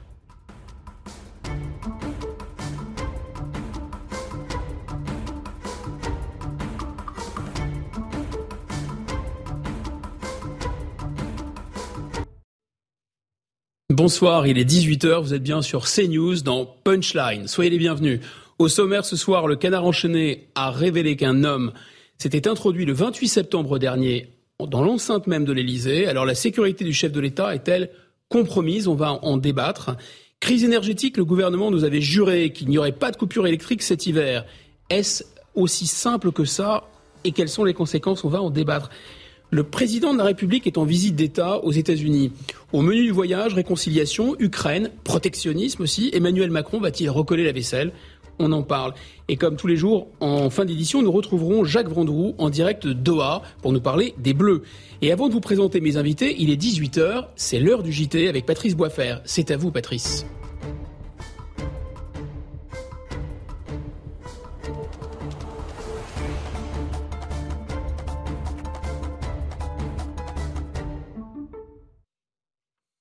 Bonsoir Guillaume, bonsoir à tous. À la une de l'actualité, cette euh, défaite de l'équipe de France pour son dernier match de groupe au mondial au Qatar. L'équipe de France qui a été surprise par la Tunisie. 1 à 0, ce but euh, signé Wabi Kazri à la 58e minute. On va peut-être euh, découvrir les images, but de Wabi Kazri à la 58e minute. Antoine Griezmann a, failli égaliser à la fin, à la toute dernière seconde. On aura les images tout à l'heure, effectivement, puisque ça vient de se terminer. Mais le but, finalement, n'a pas été validé. Défaite de la France, je le répète, donc 1 à 0. Résultat sans conséquence, puisque la France était déjà qualifiée pour les huitièmes de finale. On apprend et on précise dans l'oreillette. On pensait que le match était terminé. Le match n'est pas terminé. On vous donnera l'information fiable dans quelques toutes petites secondes. On enchaîne avec euh, le 49-3 et de 7, Elisabeth Borne qui déclenche à nouveau le 49-3 sur l'ensemble du projet de loi de financement de la sécurité sociale. La Première ministre engage pour la septième fois donc la responsabilité du gouvernement. Le texte sera considéré comme adopté demain en fin de journée, sauf, sauf si une motion de censure est déposée d'ici là. Écoutez-la a été déposée. Pour tous les Français, et notamment les plus fragiles, les plus exposés, pour les, pour les protéger et les accompagner, nous nous engageons aussi, sur le fondement de l'article 49, alinéa 3 de la Constitution, j'engage la responsabilité de mon gouvernement sur l'ensemble du projet de loi de financement de la sécurité sociale. Je vous remercie. Les contrôleurs SNCF en, grève et cela dès ce week-end. Ils réclament des augmentations de salaire et le même statut que les conducteurs de train. Conséquence, 6 trains sur 10 TGV et Intercités seront annulés entre vendredi et dimanche. Une reprise progressive est prévue ce lundi avec 3 trains sur 4 en circulation sur tous les axes. Emmanuel Macron au siège de la NASA à Washington, le président français rencontre actuellement la vice-présidente américaine Kamala Harris, au programme notamment de cette visite d'État de trois jours, des discussions, la coopération spatiale en présence des astronautes français Thomas Pesquet et Sophie Anno, le chef de l'État français et son épouse, rejoindront ensuite le couple Biden dans un restaurant de la capitale fédérale avant un dîner plus protocolaire demain à la Maison Blanche, trois adolescents comparaissent aujourd'hui devant le tribunal pour enfants de grâce. Ils avaient, souvenez-vous, agressé une grand-mère à Cannes. Ça s'est passé le 29 août dernier, âgé de 14 et 15 ans. Il l'avait d'abord frappé à la tête, puis il lui avait euh, dérobé son sac à main. Écoutez l'avocat de la victime, maître Jawed Dani. Il attend de la justice une sanction ferme pour ces trois mineurs. Au regard de leur jeune âge, euh, ils n'encourent pas, peut-être pas de la prison en tant que telle mais euh, on peut attendre une certaine fermeté du parquet, une certaine fermeté de la juridiction euh, au travers de la sanction. Et puis, euh, cette sanction peut être aussi couplée d'une forte indemnisation. La crise des services de pédiatrie, 10 000 soignants demandent à Emmanuel Macron d'agir rapidement. Dans une tribune au Monde, il dénonce les conditions déplorables dans lesquelles sont soignés les enfants en pleine épidémie de bronchiolite. Il dresse une liste de mesures à prendre. Écoutez, le docteur Viret, président du syndicat des pédiatres français est en train de réaliser une pédiatrie un peu dégradée à l'heure actuelle. On ne peut pas accepter qu'à l'heure actuelle, des enfants, des petits nourrissons soient hospitalisés dans des couloirs. Euh, ils sont intubés, ils sont dans un couloir. Ce n'est pas possible. 2022 est l'année la plus chaude enregistrée en, en, France, avec une température annuelle comprise entre 14,2 et 14,6 degrés. Jamais elles n'ont été si élevées depuis le le début des relevés en 1990. Météo France y voit, je cite, le symptôme du changement climatique. Et puis cette euh, bonne nouvelle, ce cocorico, si je puis dire, la baguette de pain française est officiellement inscrite au patrimoine immatériel de l'humanité. Sa croûte croustillante a fait craquer l'organisation. Écoutez, euh, Frédéric Branjon, qui est le président de la Fédération des boulangers de Loire-Atlantique. Pour moi, c'est une récompense pour tous les boulangers. La baguette, c'est le symbole français. Comme ceci On voit bien les étrangers quand viennent en France, bah, ils veulent goûter la baguette française. Euh, ce que je dis souvent, nous, dans nos magasins de proximité artisanale, on vend pas qu'une baguette. On vend de l'emploi, on vend de la formation. C'est tout pour le journal Guillaume. Merci Patrice, merci beaucoup. Pour débattre ce soir dans Punchline, euh, toujours, nous sommes toujours avec Karim Zeribi, consultant CNews, nous sommes toujours avec Eric Revel, journaliste et nous avons le plaisir d'accueillir Linda Kebab. Vous êtes euh, délégué national unité SGP Police. Et bonsoir, monsieur le député. Benjamin Haddad, Renaissance, député Renaissance de Paris. Soyez tous les bienvenus. On lance les débats. Alors, le premier sujet, euh, ce soir, je vous disais tout à l'heure qu'il y a un homme qui est parvenu, un homme de 26 ans, qui est parvenu à s'introduire dans l'enceinte de l'Élysée. C'est ce qu'a révélé le canard enchaîné. Le 28 septembre dernier, la sécurité du chef de l'État est-elle compromise? On fait le point avec Gauthier Lebret. Oui, un inconnu a réussi à s'introduire à l'Elysée fin septembre, le vendredi 28 septembre, alors qu'Emmanuel Macron tenait un conseil de défense. Information du euh, canard enchaîné, il serait rentré par la partie ouest de l'Elysée, profitant de travaux dans les cuisines et de l'allée et venue euh, des euh, ouvriers. Il serait également entré au moment où la garde républicaine fait sa relève. Il a réussi à la fois à déjouer l'attention des forces de l'ordre et des gardes républicains. Et selon les informations du service politique de CNews, l'entourage du président président de la République nous confie qu'il aurait été intercepté par les gendarmes devant les grandes portes en verre sur le perron de l'Élysée. Il ne se serait pas donc directement introduit au cœur du château et de la présidence de la République. C'est évidemment parfaitement illégal, surtout que l'Élysée est considéré comme un bâtiment militaire, donc l'individu en question risque jusqu'à un an de prison et 15 000 euros d'amende. Et ce matin, Alexandre Benalla, qui en connaît, je pense, un rayon sur la sécurité euh, à l'Elysée, a donné plus d'informations à, Pascal Pro, en nous expliquant d'ailleurs que la sécurisation totale hein, euh, de ce bâtiment et de tout bâtiment d'ailleurs était impossible. Je vous propose d'écouter Alexandre Benalla. Cette intrusion à Buckingham Palace, il y a eu une autre intrusion à la Maison Blanche, qui est quand même censé être le lieu le, plus surveillé au monde. il y en a eu plusieurs à la Maison Blanche. Euh, on a vu ce que ça donné aussi au Congrès euh, quand il y a une foule qui arrive. La sécurité à 100%, ça n'existe pas. Euh, donc il n'y a pas de solution miracle. si ce n'est peut-être rajouter un SAS à cet endroit-là, un peu plus renforcé, ça avait été proposé à l'époque. Je ne sais pas si ça a été mis en place ou pas, mais il n'y a pas de, quelqu'un qui veut rentrer de, de, gré de force ou par la malice et qui est, prêt à prendre tous les risques et, qui a de l'audace arrivera à rentrer quoi qu'il arrive. C'est un des préalables dans ce métier, c'est qu'il n'y a pas de 100% malheureusement. Voilà. Inda Kebab, la sécurité, c'est un peu votre métier. La sécurité du chef de l'État vous semble-t-elle euh, suffisante? Pour vous, c'est un, accident ou il y a une faille dans le dispositif de sécurité? Enfin, la sécurité, euh, comme pour toutes les thématiques qu'on pourrait aborder, c'est de l'humain. Et donc, quand il y a de l'humain, il peut parfois y avoir une faille. Pas d'infaillibilité. Il n'y a pas d'infaillibilité. Et euh, je pense que les, les, grands drames, les grands événements, les crashs d'avions, les accidents ferroviaires nous rappellent qu'il n'y a pas d'infaillibilité.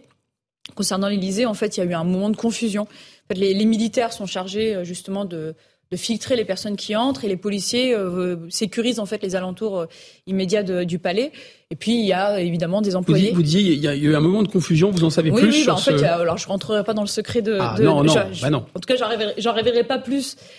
qu'il n'en faut. En tout cas, on a des personnes à ce moment-là qui entrent dans l'Élysée qui, eux, sont des employés identifiés et autorisés à, y entrer. Et vous savez, il y a beaucoup d'allées et venues. Et, et, au moment où la personne se présente, il est pile poil aux côtés des deux autres. Et ça a certainement créé une confusion dans l'esprit des militaires qui, à ce moment-là, étaient chargés de filtrer. Puis, comme vous l'avez dit dans le reportage, c'est pas aller bien loin puisque il y a quand même d'autres filtres hein, avant d'arriver au président de la République, quand même. Et donc, du coup, il s'est présenté avec sa carte d'identité. Euh, vous savez très bien l'histoire, euh, mieux que moi. Ceci dit, dire que la sécurité du président de la République est euh, compromise, je pense qu'on va un peu loin. Il y a évidemment l'erreur humaine et n'en doutons pas un instant. Mm-hmm. Évidemment que tout cela sera corrigé strictement et peut-être que les, concernés seront sanctionnés ou pas. En tout cas, on verra. Mais moi, en tant que syndicaliste, j'ose espérer, même si ce sont des militaires, que on prendra, on tiendra compte en tout cas de l'aspect humain et du fait que ben, personne n'est infaillible, pas même un président de la République d'ailleurs. Donc voilà, donc euh, compromission, enfin le fait d'avoir une sécurité du président de la République. Pour vous, ce serait le mot est trop fort. Un diagnostic excessif. oui, c'est excessif parce qu'en fait, il y a quand même des dispositifs de sécurité que je ne vais pas révéler ici à mhm. l'antenne, mais qui permettent de, de, de penser ça que quand il y a une attaque, entre nous, ça, je vous bah, disons que disons que s'il y a une attaque, euh, c'est quelque chose de violent contre le, palais de l'Élysée, il y a quand même des dispositifs qui sécurisent quand même. Là, c'est autre chose. On est sur quelque chose qui, qui a qui, un jeu de confusion. Alors, évidemment, ça peut être dangereux parce que vous avez une personne qui peut, une personne malveillante qui peut s'introduire dans le palais en profitant justement du passage d'employés, euh, de forces de l'ordre, de, d'invités, etc. Ça peut arriver. Heureusement, c'est inédit. C'est tellement inédit que ben ça arrive dans la presse. Bien sûr. Donc voilà. Alors évidemment, Emmanuel Macron, c'est notre président à tous, c'est le président de la République française, hein. mais il est peut-être encore un peu plus votre président, Benjamin Haddad, puisque vous appartenez au groupe Renaissance. Hein. Et il a déjà été giflé, notre président de la République d'ailleurs, il faut, il faut le rappeler. Est-ce que pour lui, pour vous, il y a quelque chose chez Emmanuel Macron qui cristallise un peu euh, une partie de, de, de, la colère qui existe dans le pays Non, mais là je crois qu'il ne faut pas tirer de conclusions politiques euh, d'un épisode. D'ailleurs, on a entendu, c'est déjà arrivé ailleurs. Il y a un épisode de Buckingham qui est très connu aussi dans les années 80, si je ne m'abuse. 1992. oui, ce sont des choses qui, qui, peuvent arriver. Et effectivement, quand on a des erreurs humaines ou des, des failles, des confusions, il faut le plus important, c'est d'en tirer des conclusions, de tirer des retours d'expérience. Et puis c'est comme ça en fait que les systèmes s'améliorent au, au, fur et à mesure. Donc, moi, j'ai pas plus d'informations sur sur cet épisode. après, l'autre épisode dont vous avez parlé, la gifle ou la violence qu'on peut voir s'exprimer sur les réseaux sociaux. Je crois qu'en fait, euh, elle touche dans toutes nos démocraties aujourd'hui euh, les figures d'autorité, euh, les dirigeants politiques, les, les forces de l'ordre, tous, les députés, les maires, etc. absolument, absolument. Et c'est une c'est une tendance que je trouve assez inquiétante de, de, remise en cause des, des figures d'autorité qu'on voit dans beaucoup de, de, pays et qui se cristallise effectivement sur les chefs d'État, les premiers ministres ou les personnalités politiques. Je me permets de vous interrompre. Il est 18h09. Nous allons vous parler des, des coupures électriques dans un instant et de la crise énergétique, mais d'abord une page de publicité. Bienvenue dans Punchline sur Europe 1 et sur CNews. Pour débattre ce soir, nous allons parler notamment des coupures électriques et de leurs effets potentiellement très graves. Karim Zeribi, consultant CNews. Bonsoir. Eric Revel. Bonsoir. Bonsoir Eric. Benjamin Haddad, vous êtes député Renaissance de Paris. Et Linda Kebab, j'aurais dû commencer par vous d'ailleurs, délégué national unité SGP Police. Alors comme je vous le disais, les coupures électriques, on nous avait promis qu'il n'y aurait pas de coupures. Et les opérateurs télécoms alertent le gouvernement en cas de coupure électrique temporaire. Ils affirment, ces opérateurs, qu'ils ne pourront pas garantir le fonctionnement des téléphones portables. Avec nous au plateau, Baptiste Morin, bonsoir. Bonsoir. Vous êtes journaliste européen euh, spécialisé en économie et vous avez mis la main sur une circulaire très intéressante de Matignon, euh, circulaire au préfet, concernant le délestage. C'est une information exclusive européenne. C'est ça, c'est une, une, circulaire qui va être adressée pardon, au préfet là dans, dans les minutes, dans les heures qui viennent. Elle les place au centre. Elle n'est pas encore sortie. Elle ah n'est pas encore sortie. Euh, c'est la dernière version que nous on a pu consulter euh, avant qu'elle soit euh, donc distribuée. Elle place les préfets au centre du dispositif de délestage. En fait, elle reconnaît d'abord qu'il y aura en cas de délestage une interruption des communications. Téléphonie et Internet ne fonctionneront pas dans les zones délestées.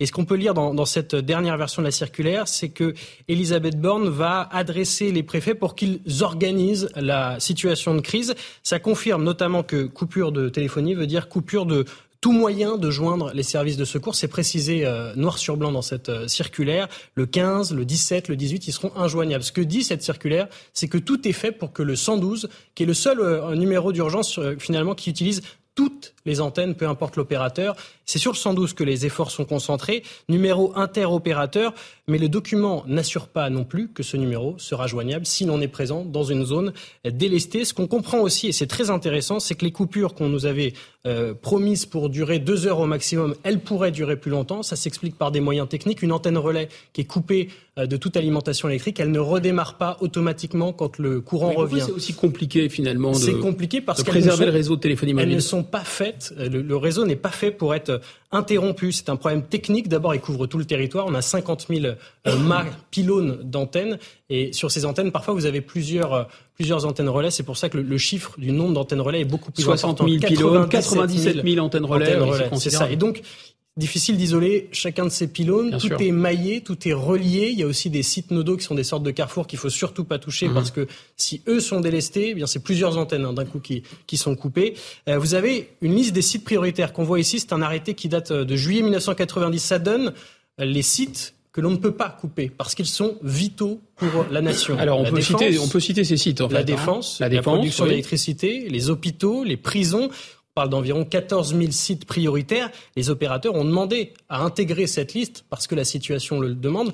Le problème, c'est que si les préfets peuvent euh, adapter cette liste, tous les deux ans, ils ont le droit de faire une modification de la liste. Ils ont une limite qui est de 38% de la puissance de chaque département, de la puissance électrique. Et concrètement, ce qui a été dit aux opérateurs, si on vous met sur cette liste-là, eh bien, à ce moment-là, ça ne servira plus à rien de délester parce que la puissance aura dépassé les 38%. Donc, si on vous suit bien, Baptiste Morin, il y, a des, il y a des sites qui sont absolument sensibles, ultra sensibles, et ceux-là ne seront pas coupés quoi qu'il arrive, et c'est ce qu'on entend. Mais en revanche, les opérateurs téléphoniques, eux, bah, voilà, ils pourraient, euh, et nos portables pourraient, enfin, les portables des citoyens qui se trouvent dans des zones non non couvertes euh, pourraient ce, cesser de fonctionner. Ce qu'on imagine, c'est que comme on a avec des conséquences, on se dit qu'on a de la batterie et donc on pourra passer des appels. Le problème, c'est qu'une antenne relais qu'on utilise à chaque fois qu'on fait quelque mhm. chose avec son téléphone, elle a besoin de courant. Et s'il n'y a plus de courant, eh bien, elle ne fait pas partie des sites préservés de, de, tout, de tout délestage. Et euh, vous avez à l'image, et, on peut le, dire, l'autonomie d'une batterie de secours d'antenne relais, parce que certaines et la plupart ont des batteries de secours. C'est 30 minutes maximum. C'est fait pour euh, pallier à des micro-coupures et donc éviter euh, que des micro-coupures aient des, des, conséquences plus graves. Le problème, c'est que la durée d'un délestage, c'est au moins deux heures dans ce qui est prévu pour cet hiver s'il y a trop de tension sur, sur le réseau. Quand les opérateurs ont rencontré des représentants euh, des gouvernements. Il leur a été dit notamment, est-ce que vous pouvez essayer bah, de pallier mhm. euh, ces, deux heures de coupure par euh, des, batteries de secours supplémentaires? Ce qui nous a été dit à nous, et les opérateurs l'ont chiffré, c'est que c'est plusieurs milliards d'euros d'investissement et que c'est une tonne d'équipement supplémentaire par antenne relais. Eh écoutez, je ne suis pas sûr que les coupures d'électricité, ça va si bien se passer que ça. Benjamin Haddad, gouverner, c'est prévoir. Là, en, prenant ces décisions de sanctionner durement la Russie, euh, ce que le président de la République a appelé le prix de la liberté. Peut-être qu'on n'a pas prévu euh, jusqu'où ça pouvait aller, ces, tensions sur, le, sur les réseaux électriques. Non, mais attendez, il ne faut pas euh, tout mélanger. Déjà, en l'occurrence, c'est la Russie qui est en train de couper là les approvisionnements d'énergie à, à l'Europe en conséquence de la guerre qu'elle est en train de Vous avez parfaitement raison, mais en, en, réponse aux, sur les sanctions. Européens. Et donc effectivement, c'est une situation dans laquelle tous les pays européens se retrouvent. Les Britanniques sont en train d'avoir un débat aussi sur les coupures. Les Allemands font des stages de formation aussi euh, à, la, à la population euh, pour les risques de coupure. Bon, nous, on l'a dit. il fallait pas l'anticiper, ça mais on l'a précisément anticipé. C'est pour ça que le gouvernement avait lancé notamment le plan de sobriété énergétique qui demande aux, ménages, aux entreprises, à l'État de réduire d'au moins 10% leur consommation euh, d'énergie. la Première ministre en avait parlé, je me rappelle par exemple au MEDEF, aux entreprises, en disant qu'il y aurait des risques de pénurie si les entreprises ne prenaient pas leurs responsabilités. Le gouvernement l'a dit encore, il y aura peut-être d'ailleurs des dispositifs précis pour les entreprises qui sont les plus euh, consommatrices pour, continuer de baisser euh, leur, leur consommation d'électricité. Ce qu'on est en train d'entendre là, moi j'ai pas les détails sur cette circulaire, mais c'est précisément justement pour pouvoir continuer à avoir une continuité euh, dans un certain nombre de services qui sont, euh, qui sont essentiels. Mais vous m'accorderez, monsieur le député, que s'il y a une circulaire qui sort là maintenant et qui part au préfet, c'est que le enfin, la, la possibilité n'a pas été pensée avant. Imaginez, vous êtes dans une zone sans couverture et vous avez plus de téléphone au bout de 30 minutes. C'est quand même très grave si vous êtes une situation d'urgence. Mais précisément, on est en train d'anticiper. Non, mais ce sont des mesures. Mais encore une fois, je veux dire, c'est un débat. Il y a deux choses qui ont été anticipées. Il y a, il y a ce risque d'où euh, le plan de sobriété énergétique et euh, ce qui a été demandé à EDF, c'est-à-dire de, de relancer rapidement les réacteurs euh, nucléaires.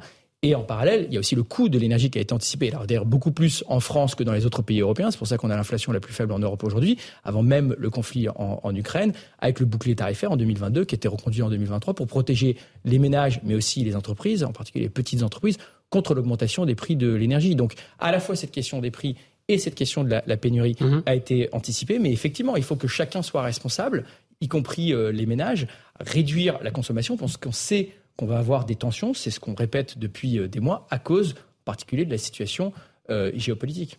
Karim Zeribi, vous avez une réaction à ce que vient de nous dire euh, le député Benjamin Haddad?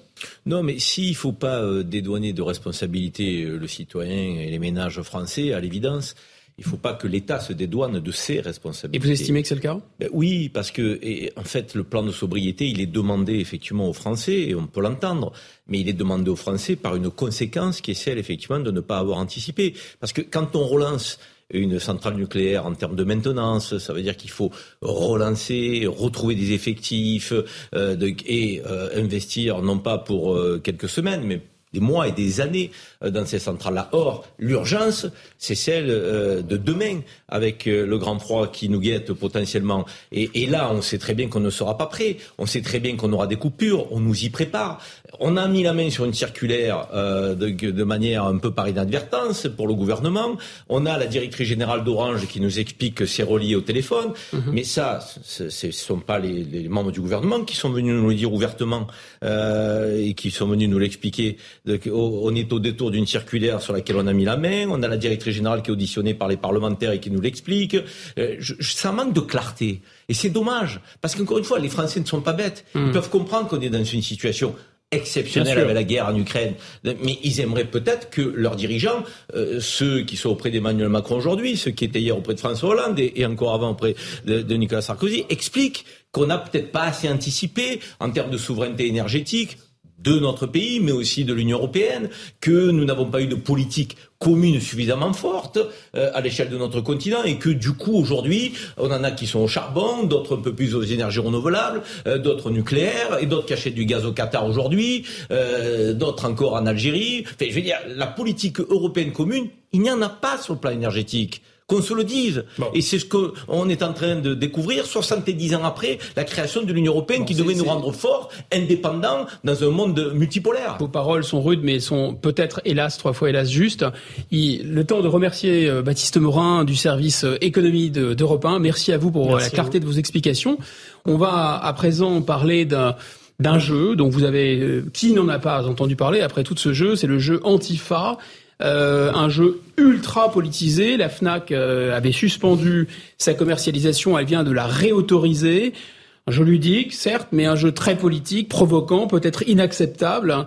Euh, on va voir aussi ce qu'en pense Eric Ciotti, par exemple, et, d'autres politiques qui se sont, qui, qui, ont réagi assez spontanément à ce jeu en estimant que c'est totalement inacceptable. Voilà, je propose d'écouter de regarder les réactions de ces politiques et après on lance le débat.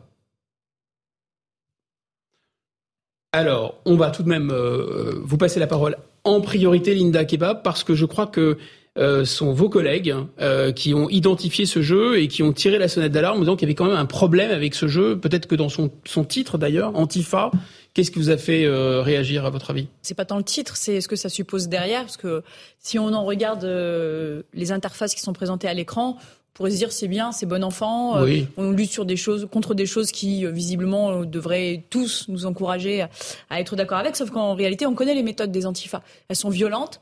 Elles sont contre la République, elles sont contre l'État, elles sont contre les forces de l'ordre, et elles font tout sauf un usage bien. Enfin, c'est pas un jeu les antifas au quotidien. Les antifas au quotidien, c'est de la caillasse, c'est des cocktails Molotov, c'est de la destruction, ce sont des actes terroristes concrètement. Et en fait, c'est ce qui pose problème. C'est pas tant le contenu du jeu, c'est surtout de faire la promotion d'un mouvement aujourd'hui qui est violent. La deuxième chose, donc, donc votre argument, c'est que ça légitime en fait la démarche. Ben, ça donne de la publicité. Je sais pas si je vous donnais demain un, jeu euh, terrorisme islamiste, euh, mais que euh, dans le, le, le, contenu du jeu, il y avait des choses hyper bienveillantes vous me direz, ah, bah, c'est cool, c'est bienveillant, c'est sympa. C'est pas impossible d'ailleurs qu'il y ait des jeux vidéo de ce type. Le hein. message derrière, en fait, c'est quoi? C'est que les antifas sont des gens gentils. C'est ça le problème, c'est qu'en fait, on a une inversion des valeurs. Moi, ce que je déplore, et je, le dis très ouvertement, c'est qu'en fait, on a typiquement un cas Streisand. Mais vraiment, ce jeu, en fait. Alors, rappelez ce qu'est l'effet Streisand. C'est le fait euh, de vouloir, enfin, c'est le fait de mettre en avant un élément, en l'occurrence ce jeu, en espérant son éviction de l'espace public, et finalement en obtenant tout au contraire, puisqu'ils sont, sont en rupture de stock. Et je, on souligne, on souligne au stabilo. C'est ça. Donc je, moi, je, je, trouve ça triste. Je vais, je vais vous dire les choses mhm. concrètement. C'est le syndicat des commissaires de la police nationale UNSA qui a euh, fait le tweet concernant ce jeu et qui a donc du coup alerté l'opinion publique. Je pense que quand on est un syndicat de hauts fonctionnaires, c'est-à-dire qu'on a les réseaux nécessaires, les accès nécessaires, on peut engager des procédures sans en faire la publicité pour permettre éventuellement le retrait en se saisissant notamment de la justice, de magistrats qui pourraient voir si oui ou non il y a un intérêt à retirer le jeu parce que derrière il y a des messages violents. Moi je trouve que c'est vraiment un effet stressant typique. Je vais vous donner un autre exemple. J'ai fait condamner un journaliste qui s'appelle Taabouafs. J'en ai pas fait la publicité. Je l'ai renvoyé aux oubliettes à l'obscurité d'où il n'aurait jamais dû sortir puisqu'en le condamnant, j'avais quand même participé à ce débat sur le fait investiture ou pas investiture aux législatives, quand même. Et ce, cet homme-là, aujourd'hui, pour information, qui est un anti-flic primaire, un anti-police primaire, est remis en avant dans la lumière par des syndicats comme Alliance ou France Police. Pourquoi? Parce qu'en fait, il est le joujou idéal, il leur permet un mmh. petit peu de se donner de la visibilité, parce qu'en lui tapant dessus, il se donne de la visibilité. Ben, c'est exactement ce qui vient de se passer. Je pense que quand on est un haut fonctionnaire, eh bien, on saisit la justice, on fait la procédure nécessaire pour permettre en tout cas à l'État de se prononcer à travers la, ces magistrats et de dire si oui ou non ce jeu doit être retiré de la vente. Et si les magistrats estiment que ça ne doit pas être retiré, on n'en parle pas et on n'en fait pas la pub. Et là, c'est tout l'effet inverse. On peut en penser ce qu'on veut, mais l'effet, il est là. Aujourd'hui, ce jeu est en rupture de stock. Et moi, je le déplore. Benjamin Haddad, il vous a choqué ce jeu, vous, vous trouvez légitime de l'interdire? Euh, est-ce qu'il n'y a pas quand même une sorte, vous savez, euh, la droite souvent dénonce la cancel culture, la culture de l'effacement, mais là il n'y a pas une sorte de cancel culture de droite? Non, c'est une question intéressante parce que je pense qu'il y a effectivement il y a deux sujets. Il y a euh, le fond du jeu et de la question d'Antifa et sa commercialisation. Bon, là je, partage ce qui vient d'être dit, c'est-à-dire que s'il y a apologie de la violence dans le, dans le jeu, à ce moment-là il faut se poser la question en effet de l'interdiction.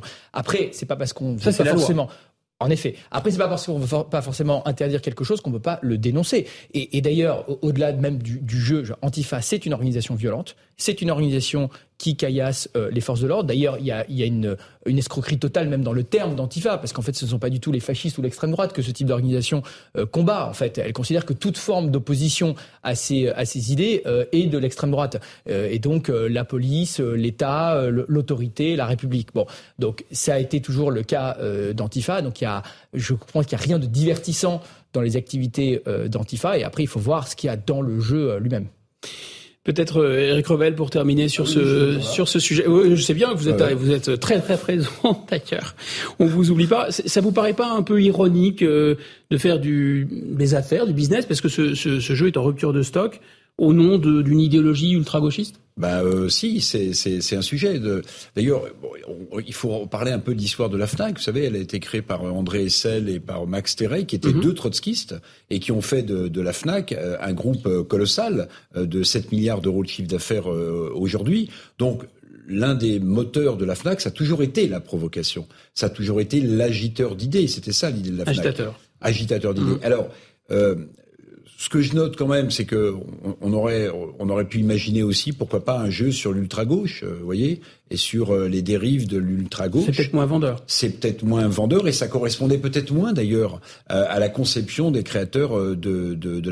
Maintenant, je mets quand même en garde sur une chose, c'est que euh, ce jeu, pour moi, c'est un super coup de marketing parce qu'il mhm. sort en rupture de stock, parce qu'en réalité, ils l'ont mis, puis ils l'ont retiré. Tout le monde en a parlé, donc c'est la meilleure publicité euh, possible. Mais quand vous regardez dans le détail, il y a plein de jeux. Il y a plein de jeux qui pas le temps de, de, rentrer en détail. Le Monopoly, vous avez joué Vous avez joué au Monopoly je vous dirai ça tout à eh ben, l'heure. c'est un jeu qui ruine. Vous gagnez quand vous avez ruiné vos adversaires. Hein. Et là, il est 17h30 et c'est l'heure du rappel des titres avec Adrien Spiteri et on vous revient avec plus de débats.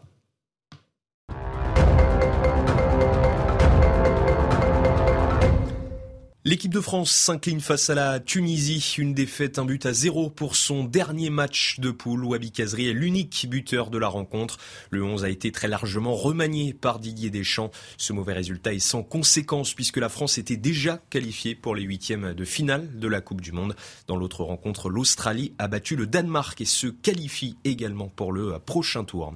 L'hôpital de Nanterre visé par une enquête après le viol d'une femme de 78 ans fin juillet alors qu'elle était hospitalisée. Elle a décidé de porter plainte. Une autre femme ainsi qu'une jeune fille auraient également été victimes du même homme au sein de l'établissement. Et puis la grippe est de retour en France. La Bretagne et la Normandie ont été les deux premières régions de métropole à être touchées par l'épidémie. Selon la première ministre Elisabeth Borne, la grippe est particulièrement virulente cette année. En France, les hôpitaux font déjà face à l'épidémie de Covid-19 et de bronchiolite. Restez avec nous sur euh, CNews et Europe 1. Nous allons débattre dans un instant de la visite euh, du président de la République aux États-Unis. Mais c'est le temps de marquer une petite pause. Bienvenue de retour dans Punchline sur CNews et, et Europe 1. Et avant de débattre avec mes invités euh, des enjeux de la visite du président de la République aux États-Unis, on va rester en France. On va aller du côté du, du Champ de Mars, qui est évidemment euh, une des zones les plus touristiques de Paris, et Paris étant l'une des villes les plus touristiques du monde. Vous allez voir qu'il y a beaucoup d'insécurité, y compris là, y compris donc dans un quartier qui est un, quartier très chic et, très symbolique de Paris. Euh, Qu'en disent les riverains, ceux qui habitent là-bas, et même euh, les touristes Jeanne Cancard a pris la température sur place. On l'écoute. Je sens qu'il y a trop de monde, trop de groupes qui viennent d'ailleurs et on ne se sent pas très à l'aise des fois. Surtout à partir d'une certaine heure du soir, euh, on a un peu peur de, de, sortir dehors. Quoi. Moi je suis depuis 96, c'était un peu le paradis ici, et puis ça n'est plus du tout. Ici au coin de cette rue, J'étais chez moi, j'entends des hurlements. Il y a une femme qui s'est fait arracher son sac à dos. On fait toujours un peu plus attention. Hein. C'est sûr que c'est une grande ville. Il peut y arriver plein de choses. On sent, sans le remarquer. Le petit téléphone peut partir ou bien euh, bah, le porte-monnaie qui peut s'ouvrir, quoi, hein, euh, sans vraiment qu'on le remarque. Donc on fait un peu plus attention. Linda Kebab, euh, le préfet de police de Paris qu'on recevait hier, Laurent Nunez, nous a assuré euh, que dans la perspective des, JO de 2024, euh, voilà, ce genre de, de scène euh, ne se reproduira plus. Et simultanément, on va voir ça aussi, il a, euh, il a fait le lien de manière très officielle entre la présence, disons, de mineurs non accompagnés, de délinquants étrangers et la recrudescence de ces, de ces nuisances. Vous pensez que c'est jouable? On va pouvoir se débarrasser, les Parisiens, et les Français vont pouvoir se débarrasser de cette, de cette délinquance très localisée? Parce qu'il fait ce lien, il ne va pas pouvoir reposer sur lui, donc c'est bien qu'il s'y engage et j'ose croire, enfin, je ne remets pas en doute sa bonne volonté là-dessus. Mais le problème, c'est que ça ne peut pas reposer uniquement sur ses épaules, puisqu'on parle de personnes qui entrent clandestinement sur, clandestinement sur le mhm. territoire français. C'est pas du ressort du préfet de police de Paris. Des personnes qui sont euh, interpellées par, les, par des policiers qui vivent de l'océan à la petite cuillère. Donc, ça peut être en partie sa, sa responsabilité, notamment en matière d'effectifs, d'opérationnalité, etc. Mais au bout de tout ce que l'on fait de ces personnes, je vais vous donner un exemple très précis. Il y a quelques mois, j'ai euh, eu l'occasion de travailler avec la brigade des réseaux ferrés, donc euh, on interpelle, euh, on interpelle avec la BAC métro euh, mes collègues. Euh, on interpelle un auteur de vol à l'arraché, quelqu'un qui arrache le téléphone violemment à une personne âgée dans le métro. Mhm. Il est 19h30 quand on l'interpelle. on finit notre procès verbal et notre présentation à l'OPJ. Il est 21h30. Je rentre chez moi. Le lendemain, je prends la même ligne de métro. Il s'agissait de la ligne 2. C'était 9h du matin. Je le vois à l'extérieur. Donc, je vous avoue que quand vous, vous interpellez une personne qui n'a pas de document d'identité, qui est en situation irrégulière, qui commet un vol aggravé, et qui le lendemain à 9h est libre, et eh ben vraiment l'océan à la petite cuillère prend tout son sens. Donc en réalité, si on continue comme ça, on réglera pas plus le problème parce qu'il y a toujours des personnes qui entrent. J'en ai parlé plusieurs fois sur, sur, votre antenne sur comment tous les jours on a des Ocean Vikings qui rentrent par les territoires, par les frontières terrestres, pardon. Mhm. Et comment est-ce que, si on ne donne pas les moyens à la justice, et il y a aussi la question de la politique pénale, je vais vous parler juste de deux circulaires qui vont vous donner une réponse d'une partie du problème. On a une circulaire de Nicole Belloubet qui dit que la prison doit être le dernier des, recours. C'est-à-dire qu'il faut que les gens comprennent. Ancienne ministre de la Justice. Quand, mais la circulaire a toujours cours. C'est-à-dire qu'avant, quand on était petit, on nous apprenait que quand on attrapait un voleur, il allait en prison. Ben, mhm. en France, c'est plus le cas. Le voleur, il va à l'aménagement de peine, et si ça c'est pas possible, à l'aménagement de l'aménagement de peine, et si c'est pas possible, à l'aménagement, etc., etc. Et peut-être tout au bout, au bout de la 60e fois, il ira en prison. Deuxième circulaire de, du, Monsieur Dupont-Moretti, toujours court, et qui vient s'ajouter à la première, c'est que l'incarcération se fait qu'en fonction des capacités hôtelières des établissements pénitentiaires. Si vous ajoutez les deux capacité hôtelière, le terme est polémique, mais on a bien compris l'idée. Vous avez très bien compris ce que je veux dire, et en l'occurrence, ces deux circulaires ajoutés, elles créent une, problématique de politique pénale, pas de justice. Le problème, c'est pas la justice, c'est la politique pénale.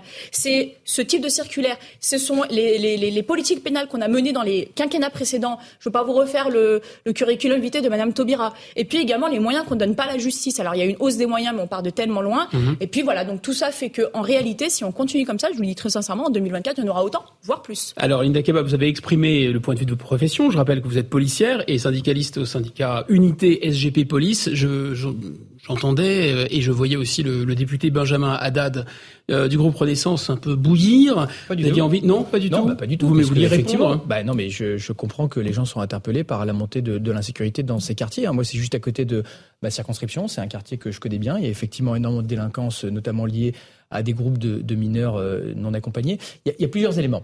Déjà, effectivement, comme ce qui vient d'être dit, renforcer considérablement les moyens de la police et de la justice. C'est ce qu'on a fait. On a voté par exemple la, semaine dernière la loi de programmation du ministère de l'Intérieur qui va faire augmenter de 15 milliards d'euros dans les cinq prochaines années euh, les moyens des forces de l'ordre et puis surtout aussi réduire toute la partie administrative, la paperasse en fait pour remettre les policiers sur le terrain, donc qui, aura un effet dissuasif. Donc l'objectif c'est dans les cinq ans de doubler la présence sur le terrain des policiers. Et pareil, recrutement de 8500 magistrats greffiers pour avoir une justice qui peut travailler euh, plus rapidement pour être plus efficace. Ça c'est un premier élément.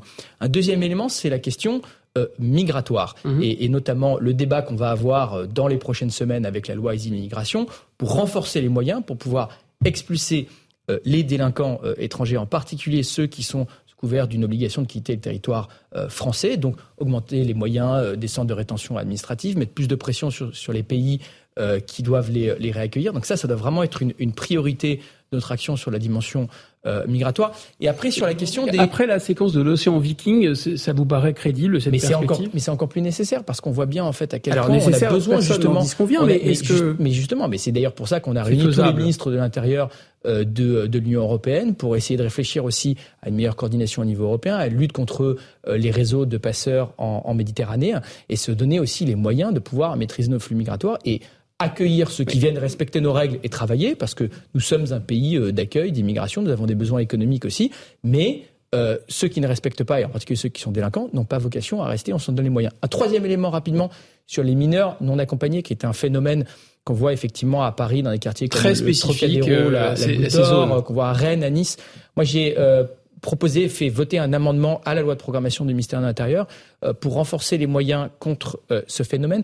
Et, en particulier pour s'inspirer d'une cellule qui a eu des résultats probants à, Bordeaux, hein, une baisse de 58% en un an de la délinquance liée aux mineurs non accompagnés, qui donne euh, plus de moyens aux policiers, en particulier par exemple pour pouvoir distinguer euh, les, mineurs qui sont en fait des majeurs et qui se font passer pour des mineurs pour pouvoir euh, échapper à un certain nombre de processus de, justice et donc pour travailler avec des médecins légistes pour mieux reconnaître en fait un certain nombre de caractéristiques faciales qui font qu'on est en fait en face d'un majeur et non pas d'un mineur. Donc ça, on l'a fait adopter dans, dans la LOMI. J'espère qu'on pourra généraliser ce type d'expérimentation qui ont porté euh, leurs fruits sur le terrain. Je, suis désolée, j'ai besoin de réagir, c'est vraiment important. En, un mot, en un mot, parce qu'on va euh, partir aux États-Unis. Je sais très bien ce qui s'est passé parce que j'ai eu l'occasion en fait d'entendre les collègues concernés. En effet, il y a mhm. un groupe qui a été créé et dont la mission était d'éclater ces groupes de mineurs non accompagnés, de mineurs quatre guillemets non accompagnés. Bien sûr.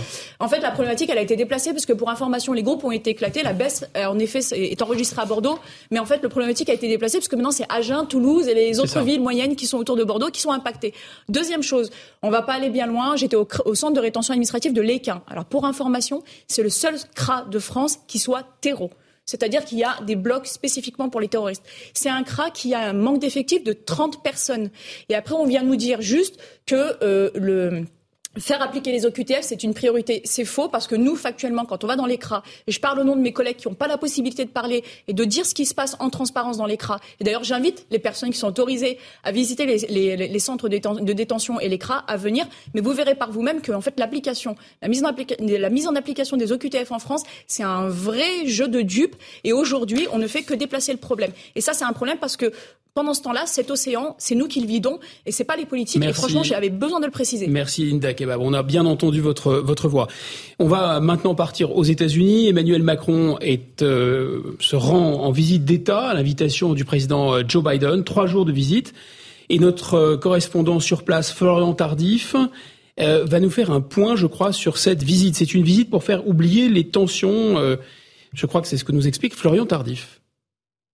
Écoutez, hier, lors d'un briefing presse à la Maison-Blanche, l'entourage de Joe Biden n'a pas été avare en adjectifs mélioratifs pour décrire Emmanuel Macron, euh, vantant sa longévité, euh, son expérience ou encore sa sagesse. Euh, si l'on soigne autant la visite du président français ici à Washington, c'est parce que les relations avec son homologue américain ont par le passé parfois été compliquées. Things were tense, nous a-t-on dit hier à la Maison-Blanche. Les choses ont parfois été tendues, notamment l'année dernière, lorsque le président américain a torpillé le contrat du siècle, ce contrat passé entre la France et l'Australie pour livrer plusieurs sous-marins nucléaires aux Australiens, une commande à hauteur de 56 milliards d'euros. C'est pour tenter donc aujourd'hui de faire oublier cet épisode que Joe Biden et son équipe ont euh, organisé cette visite d'État, visite euh, qui s'accompagne du faste qui les caractérise. Benjamin Haddad, je crois que vous connaissez bien les États-Unis. Vous êtes euh, député Renaissance de Paris. Est-ce que on, va se réconcilier avec les États-Unis? D'ailleurs, faut-il qu'on se réconcilie avec les États-Unis alors que c'est les États-Unis qui nous ont un peu cassé le bras? Bah, en fait, euh, les Américains sont nos alliés. On travaille avec eux. Euh, c'est euh, un partenaire économique. C'est évidemment un partenaire primordial sur les questions de sécurité. On a une relation bilatérale, par exemple, dans la lutte contre le terrorisme en Afrique ou au Levant, qui est, qui est très profonde. mais effectivement, il ne faut pas être naïf. Il faut être capable de défendre nos intérêts. Et c'est pour ça, d'ailleurs, qu'Emmanuel Macron, depuis son élection, euh, porte la voix d'une Europe plus autonome, qui est capable de s'assumer sur le plan commercial, sur le plan technologique, sur le plan euh, militaire euh, en, particulier. Ce qui est assez intéressant dans cette visite, je trouve, c'est que c'est la deuxième visite d'État d'Emmanuel Macron aux, États-Unis. C'est le seul chef d'État hein, sur les dix dernières années qui a eu droit à, à, à cette euh, à cette invitation deux fois. Et, qu'est-ce que ça dit? Je crois que c'est le seul président français qui a rappelé euh, son ambassadeur à Washington. Ah, bah, vous avez raison. Il y a eu un petit épisode assez bref pendant la Révolution française, mais bon. Euh, et, et, en fait, pour moi. le euh, ce, qui, ce, qui, est en train de se passer, c'est que je crois que euh, les Américains sont en train de changer de priorité stratégique. On voit bien que l'Europe est devenue en fait assez secondaire aujourd'hui dans la vision du monde des, euh, des Américains. Euh, bah, la, guerre en Ukraine semble La guerre en Ukraine les rappelle un peu malgré eux, mais je pense que c'est quand même quelque chose de conjoncturel et que la, la, vraie priorité, que ce soit l'administration Trump, l'administration Biden, du républicain qui succédera à, à Biden, sera la compétition stratégique avec la Chine. Et à ce moment-là, avoir une Europe au fond qui est moins dépendante, par exemple sur le plan militaire des Américains, qui est capable de se de se prendre en charge c'est ce que demandaient déjà Obama et Trump avec un style très différent. Ils veulent nous enrôler. Et donc, c'est euh, ce que euh, Emmanuel Macron promeut aujourd'hui au niveau européen. Euh, on voit qu'autrefois, le partenaire privilégié des Américains en Europe, c'était la Grande-Bretagne. Bon, mais avoir un pays qui est en dehors de l'Union européenne et qui en plus est mhm. totalement aligné sur les priorités des Américains, ça a moins de valeur ajoutée qu'un allié qui peut être encombrant, avec qui on a une relation tumultueuse, parfois franche et difficile, mais qui peut apporter une valeur ajoutée. Je pense que c'est ce que la France apporte aujourd'hui, et, c'est la vision de l'Europe que la France porte.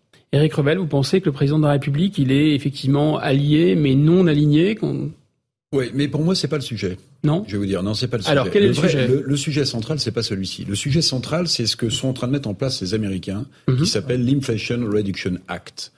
Alors ça, c'est la question du protectionnisme, oui, effectivement. Mais elle est, au cœur aussi de ce voyage, vous avez évidemment, raison. Évidemment, la diplomatie, c'est une bonne chose. La, Alors expliquez-nous ce IRA. En fait, c'est très simple. Ce IRA, c'est euh, le dernier acte d'ultra-protectionnisme des Américains. Les Américains, ils ont toujours un discours libéraux pour les autres, mais ultra-protectionnistes pour eux-mêmes. Et la mise en place de ce IRA s'accompagne de 354 milliards d'euros mhm. pour protéger les entreprises américaines dans la, dans, dans la transition écologique ou pour même pousser certaines entreprises à venir s'installer aux États-Unis. Le double avantage, vous avez des subventions protectionnistes américaines et vous avez une énergie qui est quatre fois moins chère aux États-Unis. Donc il y a beaucoup d'entreprises européennes, jusque y compris françaises, qui réfléchissent à se délocaliser. Le vrai sujet, il est là. Est-ce que le président de la République obtiendra des exemptions qui, ne rentreront pas dans ce, dans ce carcan protectionniste économique américain. C'est le seul sujet. La situation économique française est très compliquée. Le chômage va sans doute repartir à la hausse. Le seul but, à mon avis, il est économique. Le mhm. restant, bien sûr, les diplomates savent s'en saisir, c'est celui-ci. Est-ce qu'on va obtenir des choses de Joe Biden ou pas avec la mise en place de, de, ce, de ce bouclier tarifaire ultra protectionniste américain? Karim Zeribi, vous êtes euh, consultant CNews. Est-ce que vous êtes d'accord euh, pour dire que Finalement, Joe Biden, c'est une sorte de, Trump en plus, sympathique, mais c'est un peu Trump sur le plan protectionniste, euh, America First. Et par ailleurs, est-ce que le président de la République a, euh, raison de se poser en Européen aux États-Unis? Il a raison, mais encore faut-il qu'au-delà des mots, ce soit des actes qui soient posés. Or, moi, ce que je regrette, c'est que les Américains ne sont pas seulement et simplement des partenaires. On est souvent des suiveurs de la politique américaine. Or, il faut savoir dire non euh, parfois à nos amis américains. Prenons l'exemple de la guerre en Ukraine. La posture américaine a été plutôt une posture de va-t-en-guerre. Euh, en incitant Zelensky donc, à aller au-delà, euh, peut-être parfois du raisonnable.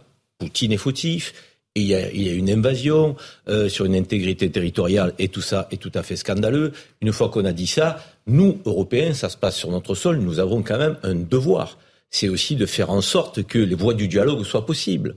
Et ces voies du dialogue, le président. ça, c'est le président Macron qui maintient euh, son canal de communication avec Vladimir Poutine. il a raison. Et je trouve qu'il a raison. Je trouve que c'est important de ne pas céder, mhm. euh, je dirais, aux, vœux des Américains qui consistent parfois à mettre de l'huile sur le feu et à tirer profit euh, de cette guerre. Euh, c'est dramatique euh, pour nous, mais c'est la politique américaine. Ensuite, les États-Unis, c'est le pays peut-être le plus libéral, mais aussi le plus endetté au monde, qui fait le plus de protectionnisme tout ça est très paradoxal quand on le dit comme ça. Euh, et nous, on s'interdit euh, d'avoir une dette au niveau européen. On n'a pas tort. Évidemment qu'il faut gérer les deniers publics euh, comme il se doit.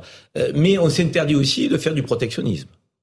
Et donc, du coup, quelque part dans ce monde multipolaire, finalement, finalement, nous subissons. On, on reproche aux États-Unis le protectionnisme, mais est-ce qu'on ferait pas bien de les imiter plutôt que leur mais moi, je crois effectivement que on ne peut pas rester entre les deux blocs, chinois et américains, à subir, à regarder effectivement l'économie euh, se délivrer, euh, donc euh, sans prendre notre part. Il faut que nous protégions notre continent, nos entreprises, nos PME, notre tissu économique, à l'évidence, et que nous ayons les, les, les États-Unis comme partenaires, les Chinois comme partenaires, mais sans subir. Euh, euh, aujourd'hui les choix politiques de ces deux euh, grandes nations. Moi, je trouve que nous n'avons toujours pas de voix européenne. Donc, le président a une vision européenne qui est intéressante, mais elle ne se traduit pas dans les faits. Euh, L'Union européenne, c'est une copropriété où chacun joue, chacun joue pour soi. C'est regrettable. On n'a pas, vous avez raison, Karim Zeribi, de voix européenne, mais on a une voix française, celle de Jacques Vendroux, qui est à Doha en ce moment pour la Coupe du Monde. Bonsoir Jacques. C'est l'instant Coupe du Monde, comme tous les soirs. Comment allez-vous? Mieux que les bah, Bleus? Tout va bien. Tout va bien, tout va bien. Tout va bien, mais alors on est un peu triste. Les Bleus, les Bleus ont, perdu. C'est, Ah non, non, mais ah, je vais vous raconter, je vais vous raconter une histoire. Allez-y. Une histoire qui vient de se dérouler. 17h, coup d'envoi. La composition de l'équipe de Tunisie, eh bien, c'est la Dream Team. C'est les meilleurs joueurs du moment parce que justement, la Tunisie a encore une petite chance de se qualifier pour les huitièmes de finale. Nous, comme on est qualifiés pour les huitièmes de finale, on avait moins. Didier Deschamps, Didier Deschamps a décidé eh bien de, de faire jouer le, je vais pas dire l'équipe B, je vais dire l'équipe A prime, et on s'aperçoit qu'on n'a pas été bon et que Cazery, que vous connaissez tous, qui joue à Montpellier, a marqué au début de la deuxième mi-temps. Didier Deschamps s'aperçoit quand même que ça fait pas très sérieux de perdre un match de qualification euh, de Coupe du Monde quand on est qualifié, quel que soit l'adversaire. Il décide de faire entrer la, tous les joueurs, Griezmann, Mbappé, il fait rentrer tout le monde, Rabiot, et à la sortie, eh bien, le score est toujours d'un but à zéro. Et à la 98e minute de jeu, Griezmann marque. Les deux équipes sont à égalité, un partout. Alors là, c'est le miracle absolu, et on est content. Donc, coup d'envoi de la rencontre, puisque c'était, c'est la règle. Et à ce moment-là, l'arbitre fait signe qu'il est obligé d'aller voir la VAR, alors qu'il a donné le, coup d'envoi de, de, ce match après le but de Griezmann. Et l'arbitre va voir le, la, la, VAR, la VAR qui est un rabat-joie terrible, eh bien, et il annule le but. Et il annule le but. Alors donc, vous avez des Tunisiens qui sont malheureux parce qu'ils ont encaissé un but. Vous avez des Français qui sont très très heureux parce qu'ils ont égalisé d'une manière miraculeuse. Et quelques secondes plus tard, eh bien, vous avez des joueurs tunisiens qui recommencent à s'embrasser et des Français qui sont tristes. Donc, je dis cette VAR, ok, elle apporte beaucoup de choses, mais c'est un rabat-joie, vraiment, en ce qui concerne les, les, sentiments des joueurs quand ils marquent ou quand ils perdent. Mais ça n'a pas de conséquences. Ne nous inquiétez pas. Donc, vous, oui, Jérôme, ne, ne, vous inquiétez pas. Vous non, non, pas, on, est, on, on croit au bleu, on n'est pas, on n'est pas inquiet. Donc c'est finalement, si on vous suit bien, c'est pas tant que ça une surprise. Est-ce qu'il y a des leçons pour vous à tirer de cette, euh, cette rencontre, Jacques? Ah ben, il faut pas faire jouer euh, des joueurs qui n'ont pas le niveau. C'est aussi simple que ça. Voilà. Quand ah vous êtes en Coupe du Monde de football, il fallait redémarrer entre guillemets avec la grande dream team de l'équipe de France de football qui, qui s'est qualifiée, qui a battu l'Australie et qui a surtout battu le Danemark. On peut faire quelques petits changements. On peut faire quelques ajustements pour faire économiser des joueurs avant le huitième de finale de, de dimanche à 16h, mais je pense que faire huit changements sur 11, je trouve personnellement que c'est beaucoup. Et Didier Deschamps a dit tout à l'heure en conférence de presse, on s'est mis en difficulté à cause de moi, parce que quelque part, je n'ai pas aligné la bonne équipe. Mais dimanche à 16h, eh bien là, c'est un huitième de finale, et on jouera soit contre le Mexique, l'Argentine, l'Arabie Saoudite ou encore la Pologne. Voilà, Suspense. Suspense. On, croise des doigts pour les Bleus. Merci beaucoup, Jacques. Et je sens que vous gardez le moral, c'est très bien. Je suis sûr que les Bleus aussi. Karim Viribi, euh, vous êtes un grand aficionado. Qu'est-ce que vous sentez bien cette, cette suite de, de compétition pour nous, pour les je Bleus Je trouve que c'est pas bien grave dans la mesure où on a la première place qui est assurée. On va donc jouer contre le second de la poule euh, d'en face et on perd contre un pays frère, un pays dont nous sommes proches, hum. qui va aller en huitième. Donc euh, euh, le coach a fait souffler les, les joueurs vedettes donc, en cette première mi-temps. Ils seront donc en pleine forme pour jouer les huitièmes, donc c'est pas bien grave. Merci Karim. On va maintenant terminer cette édition de Punchline. La suite des programmes sur CNews avec Face à l'info avec Christine Kelly et ses mousquetaires et sur Europe 1, Hélène Zelani, le journal suivi par une émission spéciale football. Bonsoir à tous.